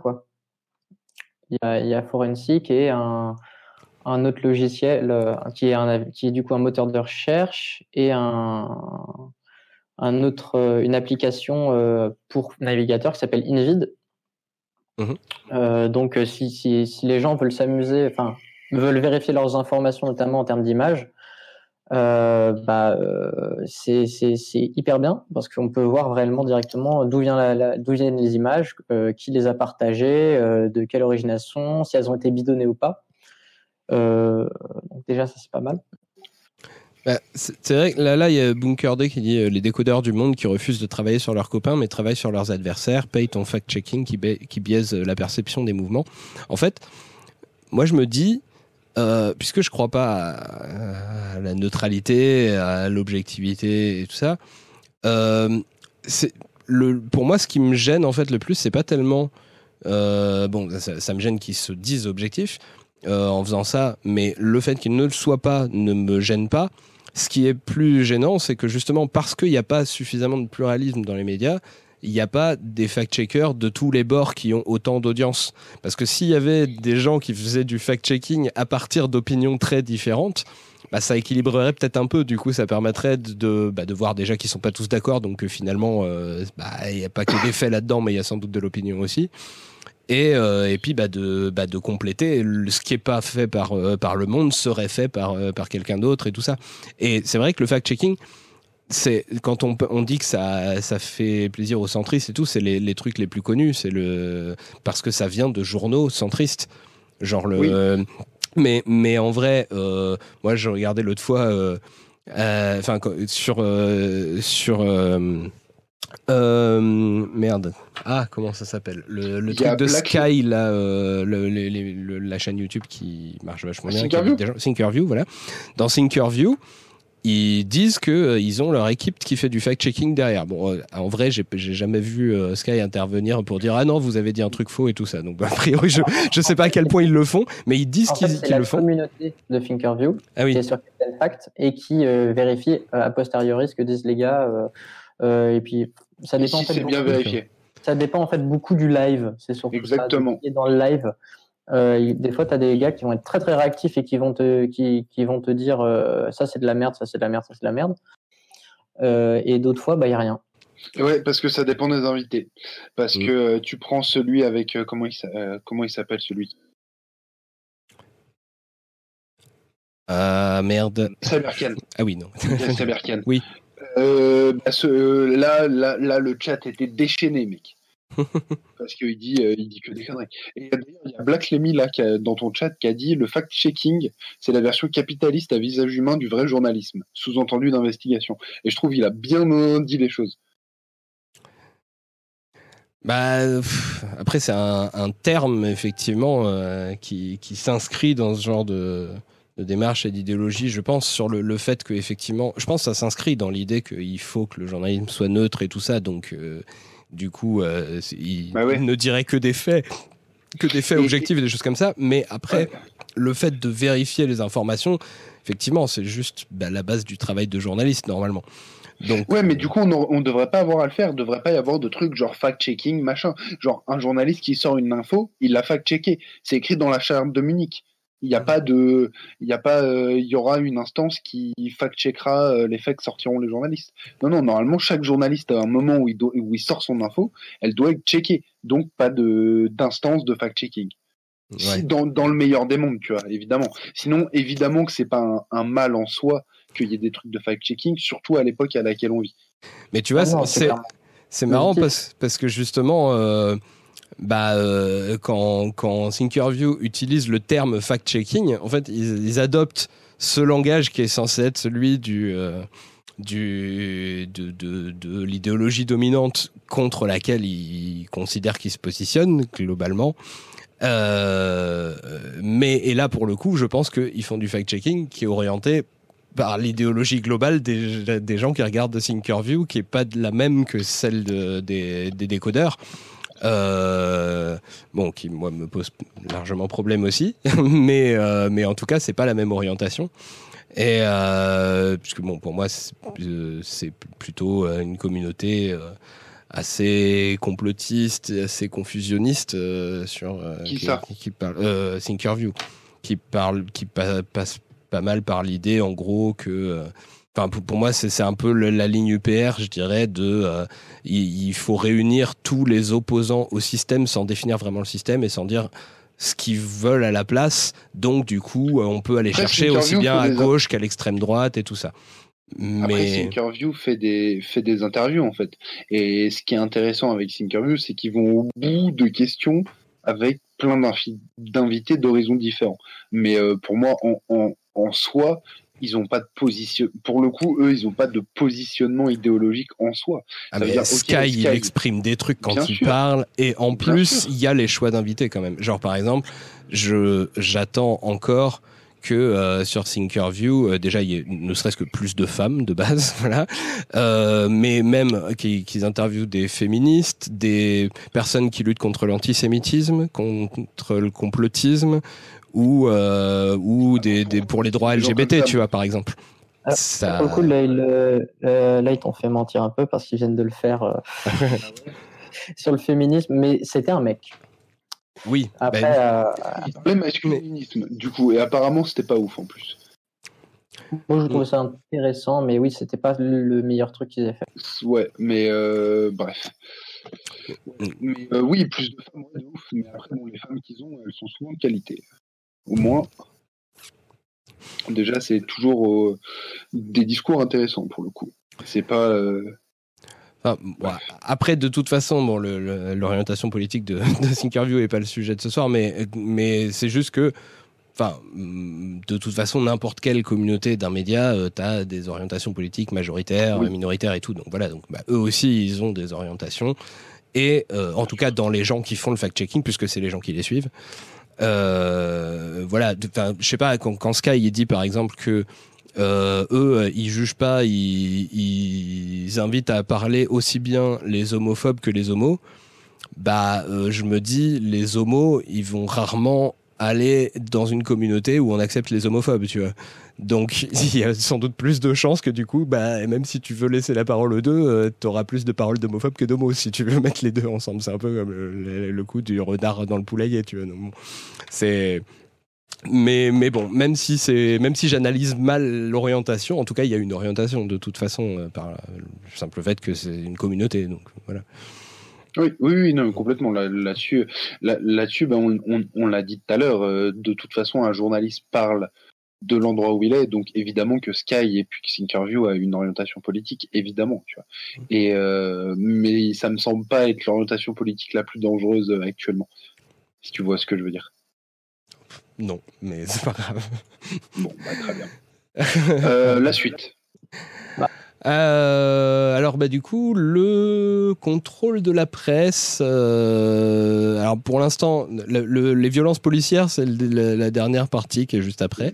Donc je vais pas parler de, de la violence policière sur les journalistes pour l'instant, mais juste euh, tout ce qui est euh, les volontés bah, de légiférer sur le journalisme, en particulier le conseil de déontologie euh, journalistique qui est en train de se mettre en place. Là encore, bon, Aude aurait eu des trucs à dire dessus puisqu'elle a interviewé euh, le mec qui est, en train de travailler au projet du conseil de déontologie journalistique et elle-même, avant ce projet-là, avait mis de gros doutes sur le truc en disant globalement que euh, ceux qui disent des fake news, qui font de la merde et tout ça et qu'il faudrait plus contrôler, c'est plutôt les politiques et, euh, pas tant les journalistes et tout ça euh, quand elle a interviewé le mec, elle avait l'air un peu plus euh, d'être rassurée par, euh, par ce qu'il disait sur le fait que le, mec prétendait en tout cas que ils n'étaient pas là pour dire ce qu'il faut penser, et donc ils n'allaient pas juger de l'opinion des gens, que l'humanité pourrait continuer à être de gauche, que le Figaro pourrait continuer à être de droite et tout ça,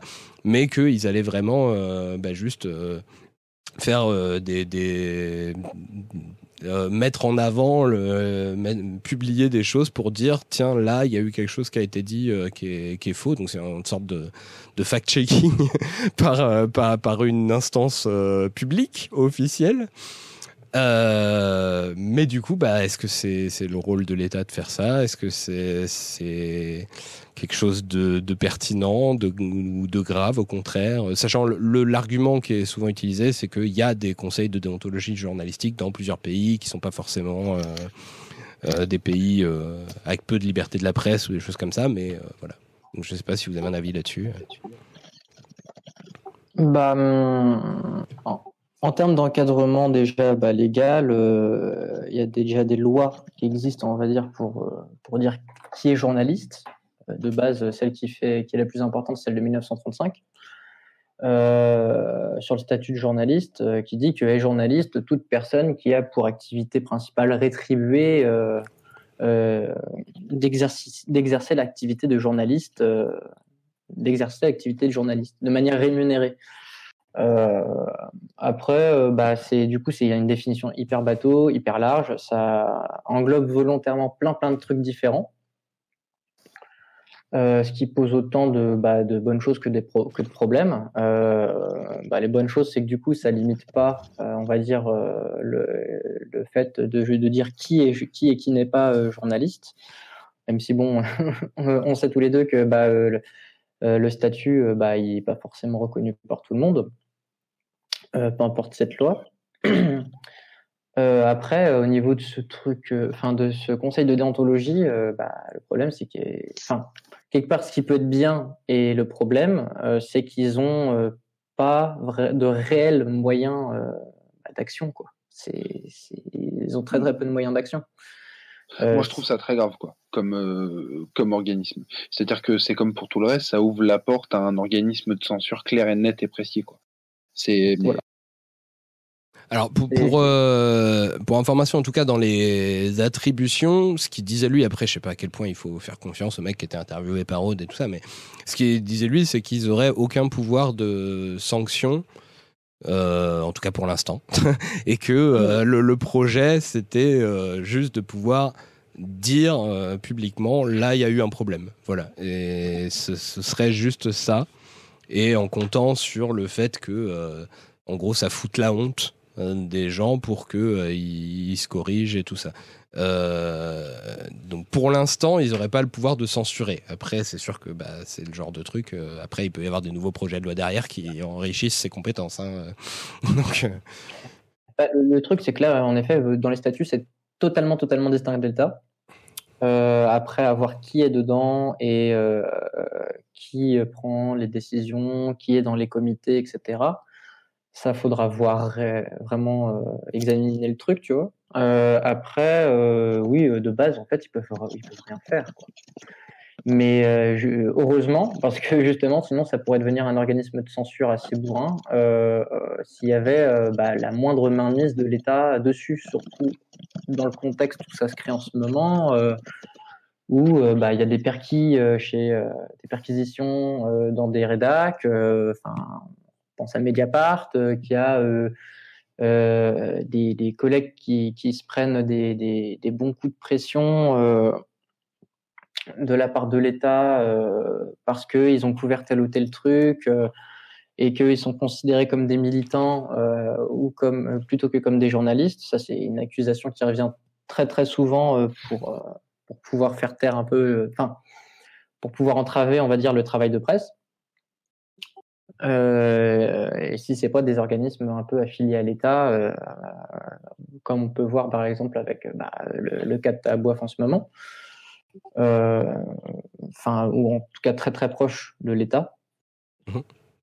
Donc c'est oui pour, pour, le moment en tout cas ça représente aucun danger dans le sens où ils n'ont pas vraiment ils n'ont pas vraiment, vraiment de, de, de, champ d'action.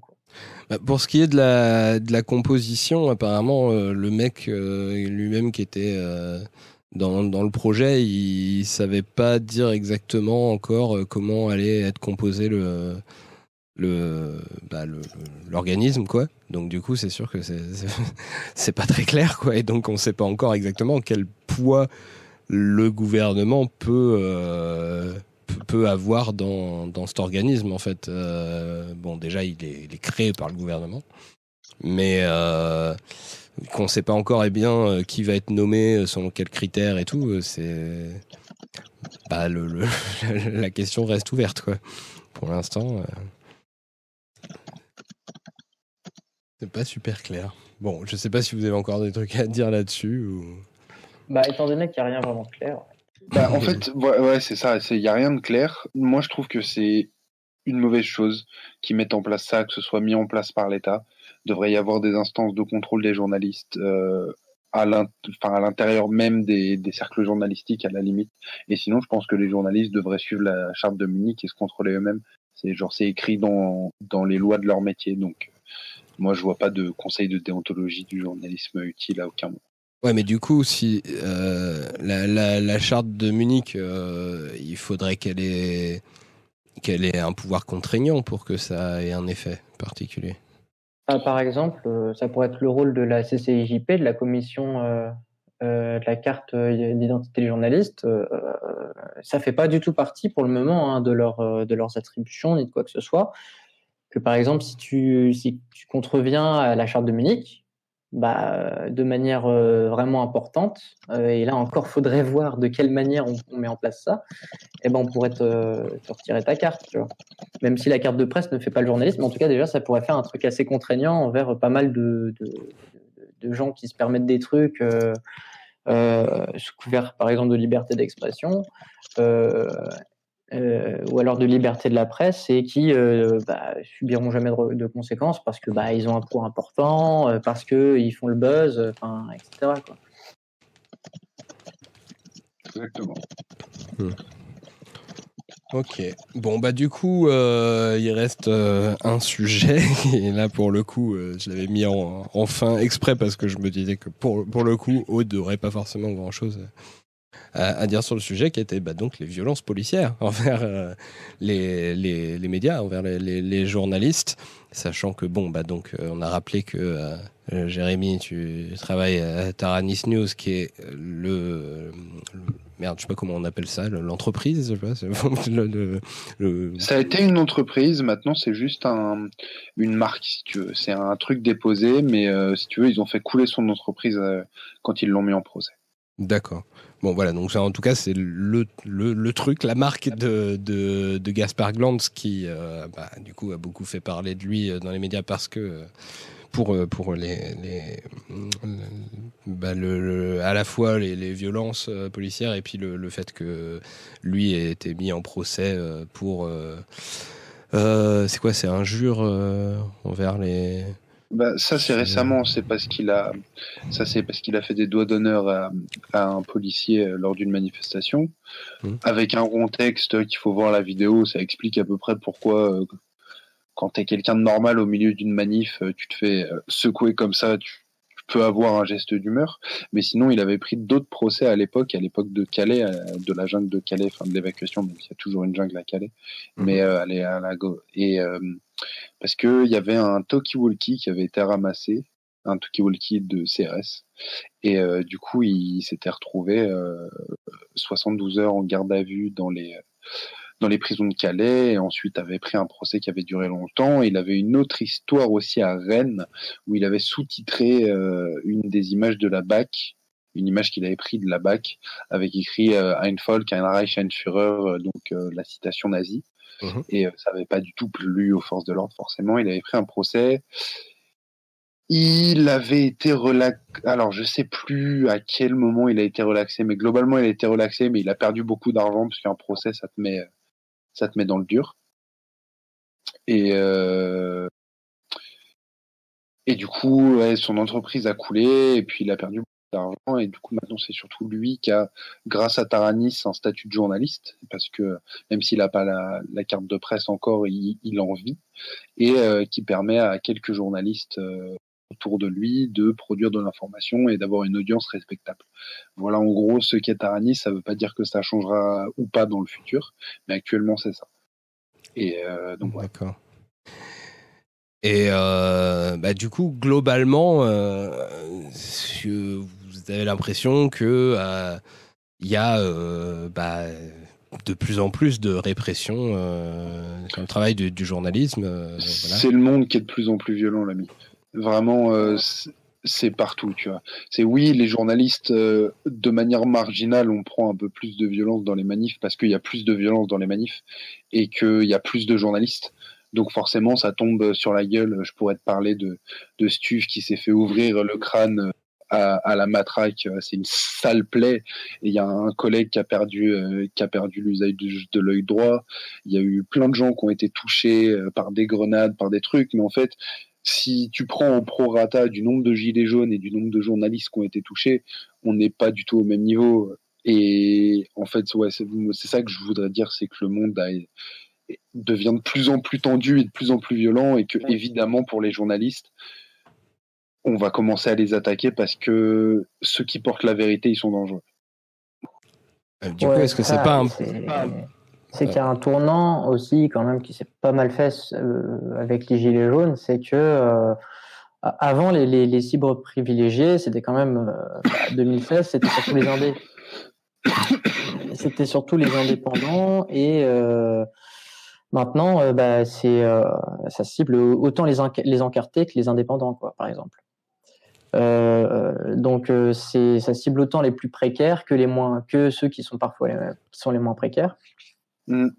Et surtout, c'est devenu massif en fait. Et c'est devenu massif et il y a eu notamment une vraie, vrai, un vrai changement de la relation entre la, justice, la police et puis les, journalistes euh, ces dernières années en ce que bah, le, statut de journaliste pour les reporters il est de plus en plus souvent et quasiment systématiquement nié en fait.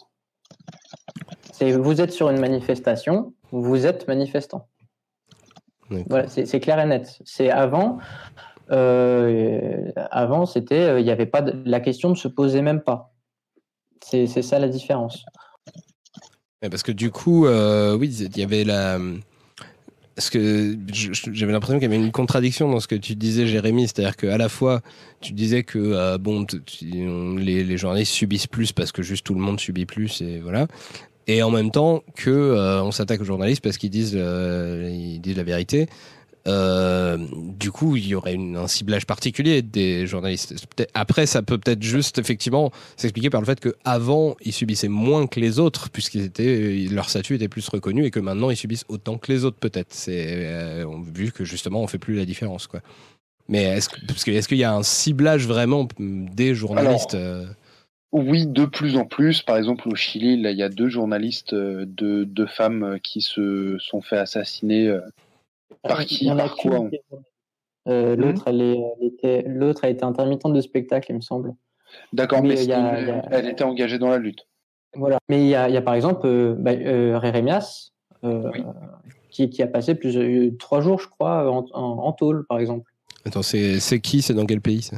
C'est un collègue c'est un collègue euh, reporter euh, pour une autre pour une agence euh, internationale qui, enfin, qui, qui bouge pas mal à l'étranger. Et lui par exemple lui il s'est fait embarquer il me semble. Oui il a fait trois jours dans les prisons chiliennes.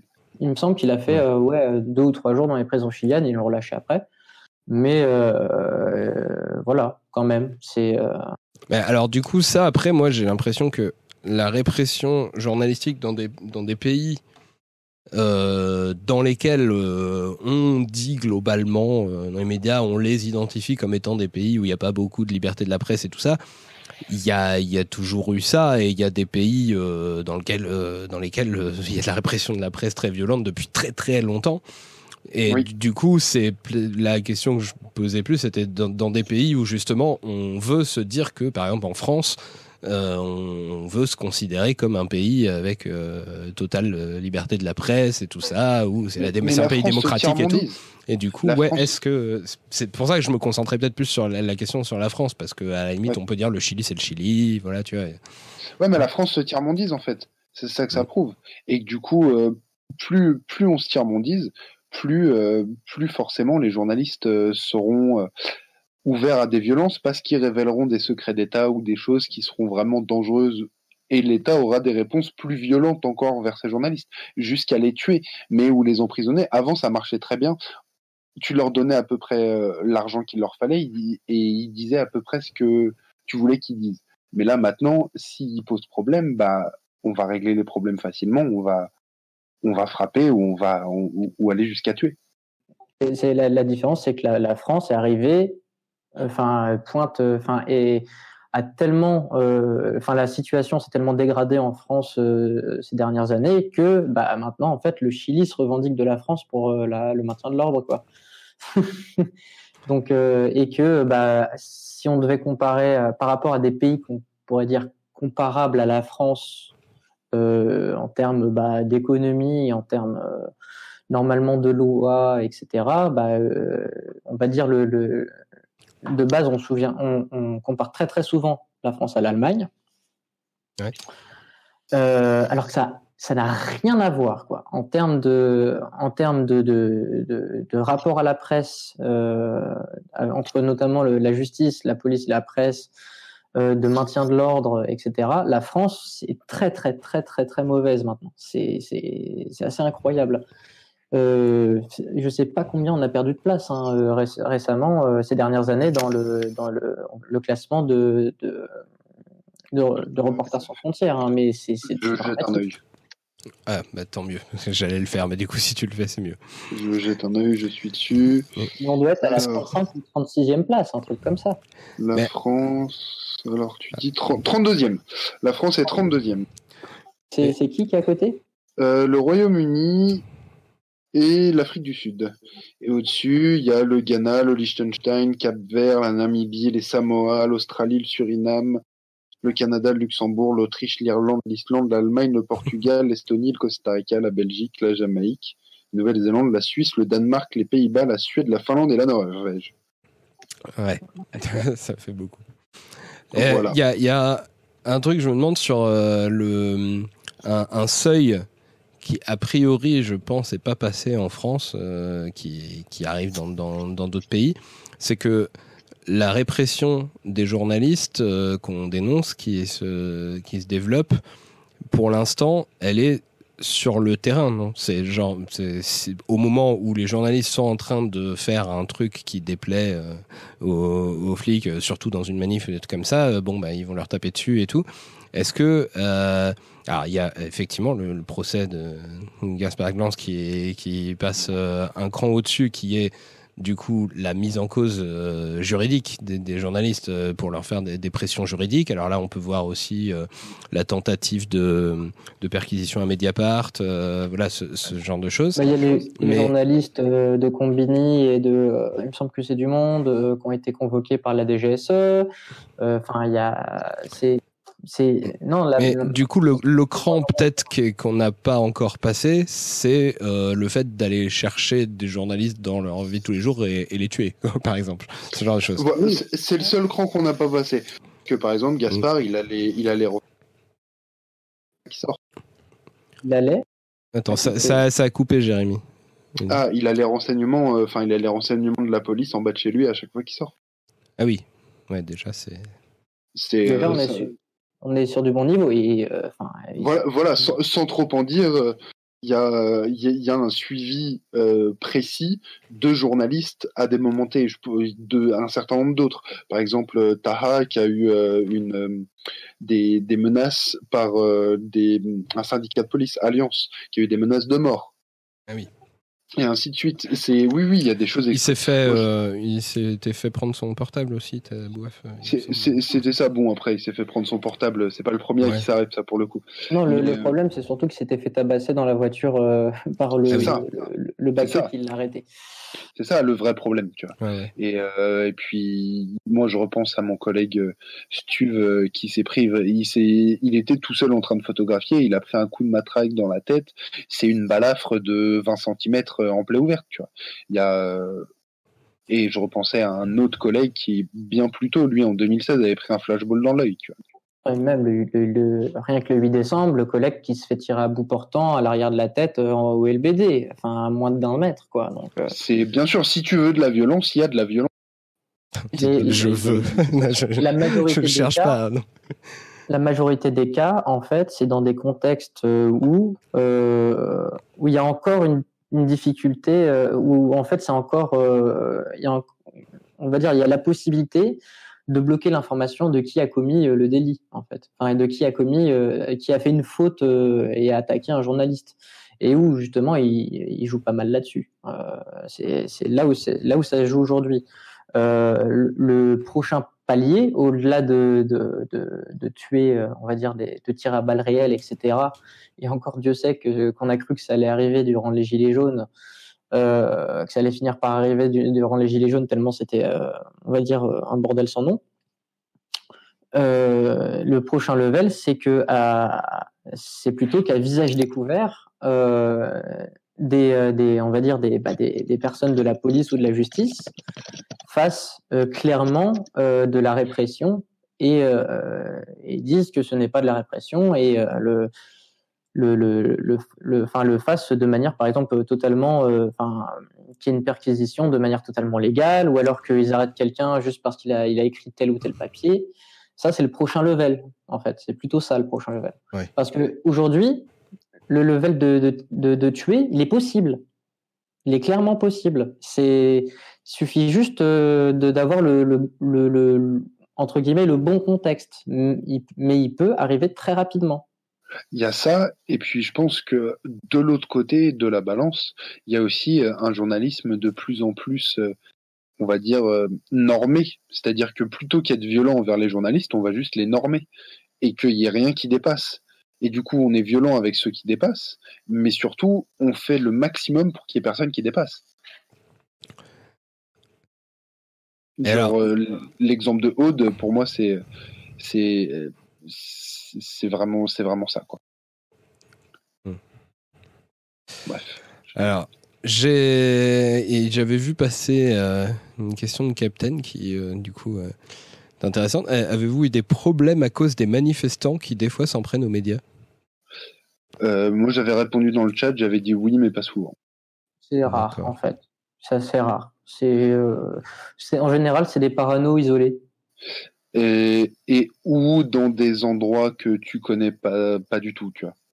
Ouais, ou dans des contextes très très particuliers quoi. C'est le, le Ouais. plus gros problème que j'ai eu, c'était une émeute dans un quartier populaire euh, et euh, où là oui c'était très très très dangereux. Mais euh, sinon euh, en manifestation, euh, bizarrement, enfin Moi, j'ai pris un coup de tête par les Black Blocs. oui. Et puis même c'est tu, tu identifies les, les, les personnes qui- qu'il faut faire gaffe en fait. C'est Ouais. surtout ça. Tu, tu le sais. Ouais, ouais. D'accord. Mais sinon, non, pas tant que ça.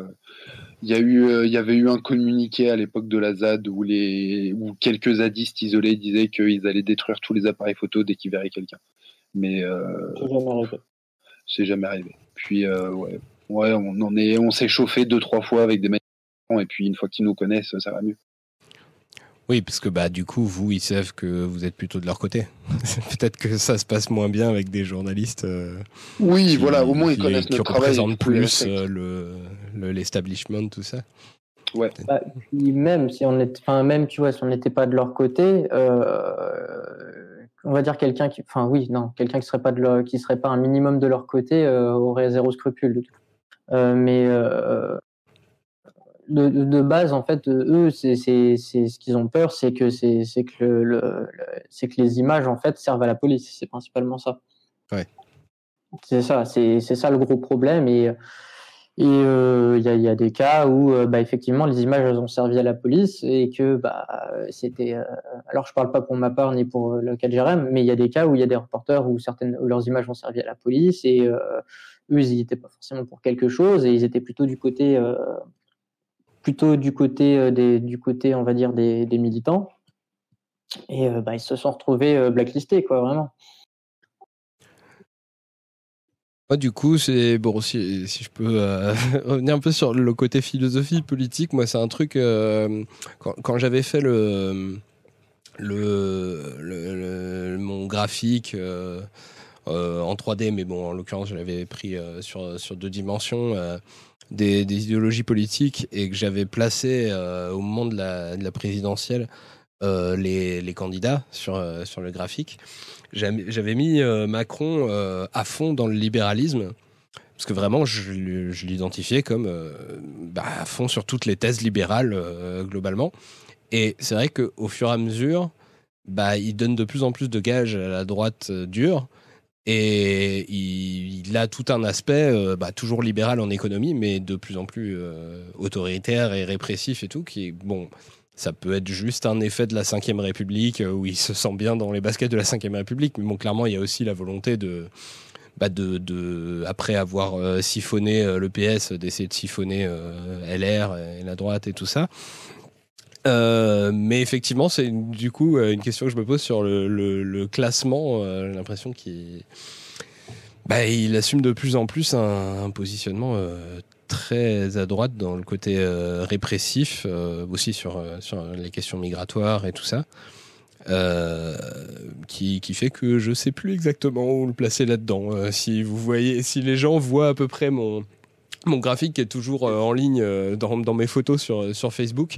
Je pense que je ferai descendre euh, Macron sur, sur l'axe liberté-ordre et redescendre de plus en plus vers le bonapartisme, je pense. voilà. Mais je, pense que tu peux te poser une question, c'est sur le rapport à la. Le, rapport, on va dire, à la, la, à la, la réalité, on va dire, sur le côté autoritaire. Mm. C'est que les, autoritaires ont tous un rapport euh, problématique à la réalité dans, dans le sens où oui, euh, bah, il y, a une négation totale en fait de, de, ce qui leur déplaît. C'est-à-dire il y a une imposition de leur euh, de leur perspective à eux quoi.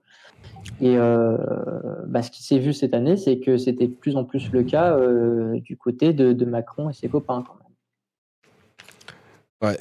Et c'est fou parce qu'en fait, après, je ne sais pas à quel point il me semble qu'il n'y avait pas euh, autant d'affaires de, répression euh, des manifs. L'autoritarisme, clairement, il y avait sous Sarkozy, mais euh, l'autoritarisme au niveau politique, quoi, sur. mais, mais par rapport à la, répression des, des, manifs et tout ça, et en tout cas pour l'attaque contre les, contre les médias, il les attaquait verbalement, et puis il essayait de contrôler aussi mais euh, il n'y avait pas tellement de violence, enfin, je ne me semble pas, de violence policière envers, euh, envers euh, les, les, médias. Et c'est assez fou parce que du coup, sur ce plan-là, Macron, bah, il était plus à droite que, que Sarkozy, encore, j'ai l'impression, finalement. Il va mettre de plus en plus loin là-dessus. C'est pas si. c'est juste une réflexion euh, personnelle par rapport à simplement euh, que, les gens qui me disaient euh, que oui, je m'étais trompé dans son placement et tout. Je j'avoue bien qu'effectivement, je pense que je me suis un peu trompé dans son dans son placement, en particulier parce que bah, c'était c'était pas annoncé en fait. C'était pas annoncé dans son dans, dans, sa campagne, dans son programme et tout ça, ce, ce genre de volonté répressive vachement marquée et tout quoi. Non, mais effectivement, Macron, c'est l'extrême droite et c'est la plus dangereuse, c'est celle qui se cache. Parce que euh, le gros FN avec ses gros, avec ses gros sabots ou génération identitaire dans les Alpes, bah, on sait qui c'est. Alors que Macron, on savait pas. Il est bien beau, il, parle bien, et mais effectivement, c'est la droite dure, la vraie droite dure, autoritaire. Macron. Mm. Et euh, moi, je suis entièrement d'accord avec toi. Il y, en a de plus en plus qui, euh, qui, qui, comparent Macron à, à, Trump. C'est intéressant. Euh, parce qu'il présente bien, il parle bien, contrairement à Trump. Mais au final, en termes de communication, il n'est pas beaucoup plus différent. Quoi. Non, il fait globalement la même chose. Ah, alors, je dirais que la différence de, de communication, bon, elle est effectivement sur le fait qu'il présente bien. Elle est aussi euh, sur le fait que Trump a, joué sur l'ambiguïté euh, économique, sur le fait de, enfin, il a réussi à, se rallier euh, pas mal de, pauvres, d'ouvriers et tout ça, euh, en disant en gros qu'il était contre l'establishment et, et qu'il allait. Enfin, bon, c'était un peu assez, assez, bizarre pour un, pour un milliardaire, mais voilà que, que lui, comme il était milliardaire, justement, il allait pas être corrompu par l'argent et tout ça. Euh, ce que ce qu'a pas du tout essayé de faire euh, Macron pour le coup Macron il, sur les modèles d'élection ça je suis entièrement d'accord mm. Mm. Macron il a lui il se cache pas euh, d'être libéral économiquement quoi pour le coup oui mais c'est pas le même bain culturel non plus. Tu as, quand même un bain anglo-saxon aux États-Unis avec le mythe du self-made man qui a beaucoup beaucoup joué en faveur de, de, de Trump c'est aussi ça. Mm. C'est, euh, la, pensée libérale américaine, elle n'est pas du tout pareille que la pensée euh, libérale française. Ce qui, n'empêche d'ailleurs que, euh, Macron, que Trump fait quand même une politique libérale, hein, mais c'est juste qu'il il l'annonce pas aussi ouvertement, quoi. au niveau économique, je veux dire. c'est voilà, il a, il a en fait dérégulé à fond la finance et tout ça, donc bon, c'est vraiment pas du tout quelqu'un qui s'est vraiment attaqué euh, à l'establishment, au contraire. Mais, euh, mais n'empêche qu'il essayait de le faire croire. Alors que Macron, le seul truc qui disait remettre en cause, c'est en gros, euh, bon, pour le renouvellement politique, ce qu'il appelait révolution, c'était juste renouveler les générations, quoi. Il fallait qu'il y ait des jeunes au pouvoir, quoi. C'était vraiment juste ça, quoi, son, son, son truc. Donc, du coup, c'est vrai que bah, puis tu regardes la sociologie électorale, euh, clairement, euh, pour le coup, euh, les, les gens qui ont voté Macron, c'est des vieux plutôt aisés, quoi. C'est pas c'est pas la même sociologie électorale que Trump, où tu as eu beaucoup d'ouvriers et tout ça, quoi. Ça, c'est vrai. Mais du coup, sur les, la comparaison, elle se fait plus que sur les modèles électifs, elle va clairement se faire sur la manière dont il gère sa communication politique après. Sur euh, le fake news, euh, sur euh, la manière de de parler, on va dire un peu dans le vide, mais pour faire passer des bonnes, des jolies idées. Mais pour moi, elle s'arrête là, mais dans le sens que Macron, il est symptomatique de l'état de la politique en France, comme Trump est symptomatique de l'état de la politique aux États-Unis. C'est plutôt ça. Ouais. Bon, bah, en tout cas, on a traité toutes les questions qui étaient prévues. On en est à 3 heures de live. Donc, moi, je dis qu'on peut. Euh, bah, ça veut se dire qu'on va finir. Euh, si vous avez des trucs qui sont passés dans les chats auxquels vous auriez envie de répondre, je sais pas, on peut, on peut rebondir un peu là-dessus encore. Mais en tout cas, moi, j'ai plus de grands thèmes à vous lancer. Euh. Non, mais là, en plus, ils sont en train de se, se tirer la bourre sur Thinkerview depuis tout à l'heure. oui, j'ai vu aussi. Euh... Le point Thinkerview était fatal. On avait dit que c'était pas le, sujet. ouais, on a fait le point Thinkerview. Du coup. Après, bah, justement, l'émergence de Thinkerview, c'est intéressant euh, aussi du point de vue que bah, euh, les gens vont chercher quand même quelque chose, vont chercher quand même de, de l'info et du contenu mm. en dehors du, du, secteur de la presse, on va dire.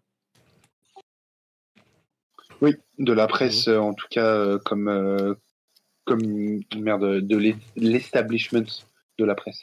C'est-à-dire du marché, enfin, du marché journalistique, C'est-à-dire les, entreprises de presse.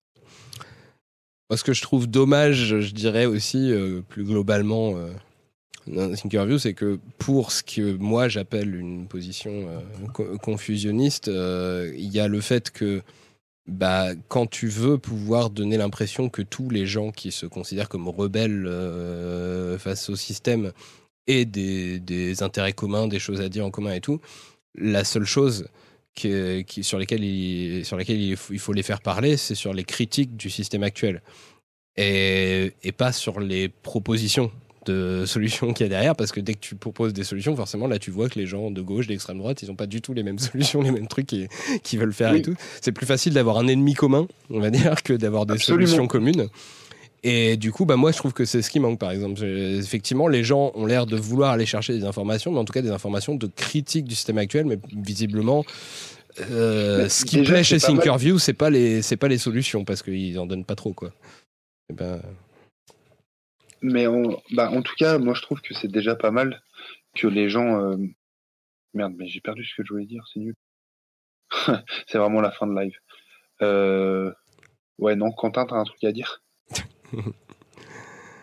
Quentin, Ah, bah, Quentin, il a non. disparu. Ouais. Non, bah, rien pour rattraper. Non, désolé, je répondais à un truc. Je, Euh, je pense. Ouais, donc. Non, si. euh, je disais, alors si, c'est ça. Euh, je- Il y a aussi que c'est déjà pas mal qu'on ait un ennemi en commun. Tu vois? Moi, j'ai pas envie de faire des batailles communes avec l'extrême droite. hein. je pense qu'il y a justement le problème, c'est que euh, pour moi, c'est un problème que les gens euh, se, se mettent en lutte euh, ensemble euh, contre un truc sans savoir du tout quelle est la perspective derrière, parce que au, au final. Bah, tu vas te retrouver avec des gens qui pensaient avoir gagné leur lutte et puis après ils se rendent compte que bah, ce qu'on met en place derrière c'est pas du tout mieux, voire c'est pire parce que c'était pas du tout pour ça qu'ils se battaient, mais ils savaient pas qu'ils étaient pas d'accord en fait avec les autres sur, euh, Alors, sur, sur le truc Alors, derrière. il y a de ça, mais ça, c'est l'autre toutes les révolutions. Oui. C'est que, donc, que tu te mettes avec des gens que tu as l'impression que c'est tes copains ou des gens que, t'as- ou que tu sais que c'est pas tes copains, au moins peut-être on est sûr de pas être d'accord avec les royalistes et, euh, l'extrême droite. Par contre, je posais cette question avec Quentin, à Quentin l'autre jour. Je lui disais, mais regarde, en, en, en 39, les résistants, c'était les Maurassiens et les communistes. Et alors, ça pose pas une question de mon orientation politique, je sais où je suis. Par contre, ça pose une question du sens de l'histoire. C'est est-ce que finalement les vrais grands méchants, c'est pas les gens du système, genre Macron et puis on va dire euh, Le Pen, parce que Le Pen et Macron, ils se renvoient la balle, tout ça, c'est la même chose. Et les Maurassiens auraient pas été d'accord avec Le Pen. Et euh, plutôt que finalement l'extrême droite avec laquelle on sait qu'on est vraiment, vraiment, vraiment pas d'accord, mais comment on s'entend dans la lutte face à quelque chose. Eh, mais les, les Maurassiens, déjà, il y en a une bonne partie qui ont suivi Maurras lui-même à soutenir Pétain, hein, donc qui n'étaient pas dans la résistance. Euh, les Maurassiens que j'ai vus, qui, j'ai suivi un peu, sur, pas, en direct, hein, j'étais pas là, mais euh, je me suis intéressé à, à l'histoire de ces trucs-là. Je vois euh, un des plus connus, euh, c'était le mec qui est devenu euh, secrétaire de Jean Moulin, qui était maurassien à la base. Et, euh, et bon, bah, en fait, au contact de la résistance et tout, il s'est vachement gauchisé. Maintenant, il est, il est très à gauche. Euh, Ouais, au contact de, de Jean Moulin. Et, euh, et tu regardes le, le Conseil national de la résistance. bah, Il n'y avait pas tant que ça de maurassiens, en fait, il n'y en avait même pas. En fait, c'était des communistes, des socialistes et des démocrates chrétiens. Ah, Et- Non mais non mais là-dessus je suis d'accord. Là-dessus je suis d'accord. Ça veut pas dire qu'il y en avait. Et oui, c'était surtout des communistes. Après, euh, bah, je pense que le truc qui a fait que que bah, on se félicite de ce que ça a donné la résistance, c'est que au final, euh, justement, bon bah finalement la, la gauche était largement majoritaire dans le Conseil national de la résistance.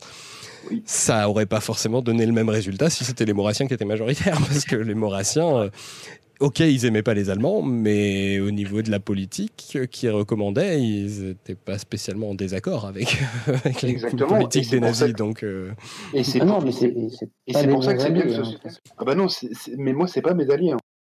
Mais par contre, je reconnais que ça peut, c'est peut-être moins mes ennemis que Macron. Je, je sais pas si tu veux, en tout cas là dans l'état actuel des choses. Et que ça mérite pas d'en faire un focus comme ça et que évidemment vu l'état de la société, il y aura toujours de l'extrême droite et que c'est plutôt nous notre boulot justement, on va dire d'anarchiste ou de gauchiste, si tu veux d'éduquer ces gens-là et de les amener à autre chose dans la pensée. Tu vois, à quelque chose qui, qui est un peu plus profond que tes petites haines ou tes petites, euh, ton petit besoin d'ordre et, et de, de lever le bras. Mais sinon, on, on peut évoluer vraiment. Tu vois, les gens changent. Et déjà, ils sont conscients qu'il faut lutter contre le, sy- contre le système. Enfin, c'est- ouais, faut. Enfin, vrai que j'ai, j'ai toujours un peu l'espoir que de, ra- de- qu'on peut toujours ramener des, des gros droitards à gauche, quoi. C'est aussi, mais. Mais ça marche. moi, c'est moi, c'est- marche. moi, c'est sans doute quand même le le, le, le truc. enfin, L'importance que je donne euh, au clivage gauche-droite euh, vient vraiment du fait que je pense qu'il y a profondément une psychologie, une façon de penser qui est vraiment différente entre la, gauche et la droite et qui fait que, pour moi, l'extrême droite a beaucoup plus en commun dans sa façon de penser avec la droite euh, libérale, euh, l'establishment et tout comme ça, qu'avec euh, qu'avec nous, en fait, qu'avec la gauche, et que simplement eux, leur référence, enfin en gros, ce qu'ils ont en commun, c'est de, de considérer que que le, passé justifie des choses. Donc soit le passé récent où on va se dire bah, jusqu'à maintenant c'était bien, on va continuer comme ça. Donc là c'est plutôt la droite, l'establishment et tout et d'autres qui vont penser non c'était mieux avant encore il faut revenir plus, en arrière et tout ça. Mais du coup j'ai quand même euh, j'ai l'impression que c'est pas si facile et pas si courant de faire passer quelqu'un euh, de euh, bah en fait c'était mieux avant euh, le capitalisme et tout ça finalement le l'an- l'ancien régime c'était pas si mal. Ce genre de truc.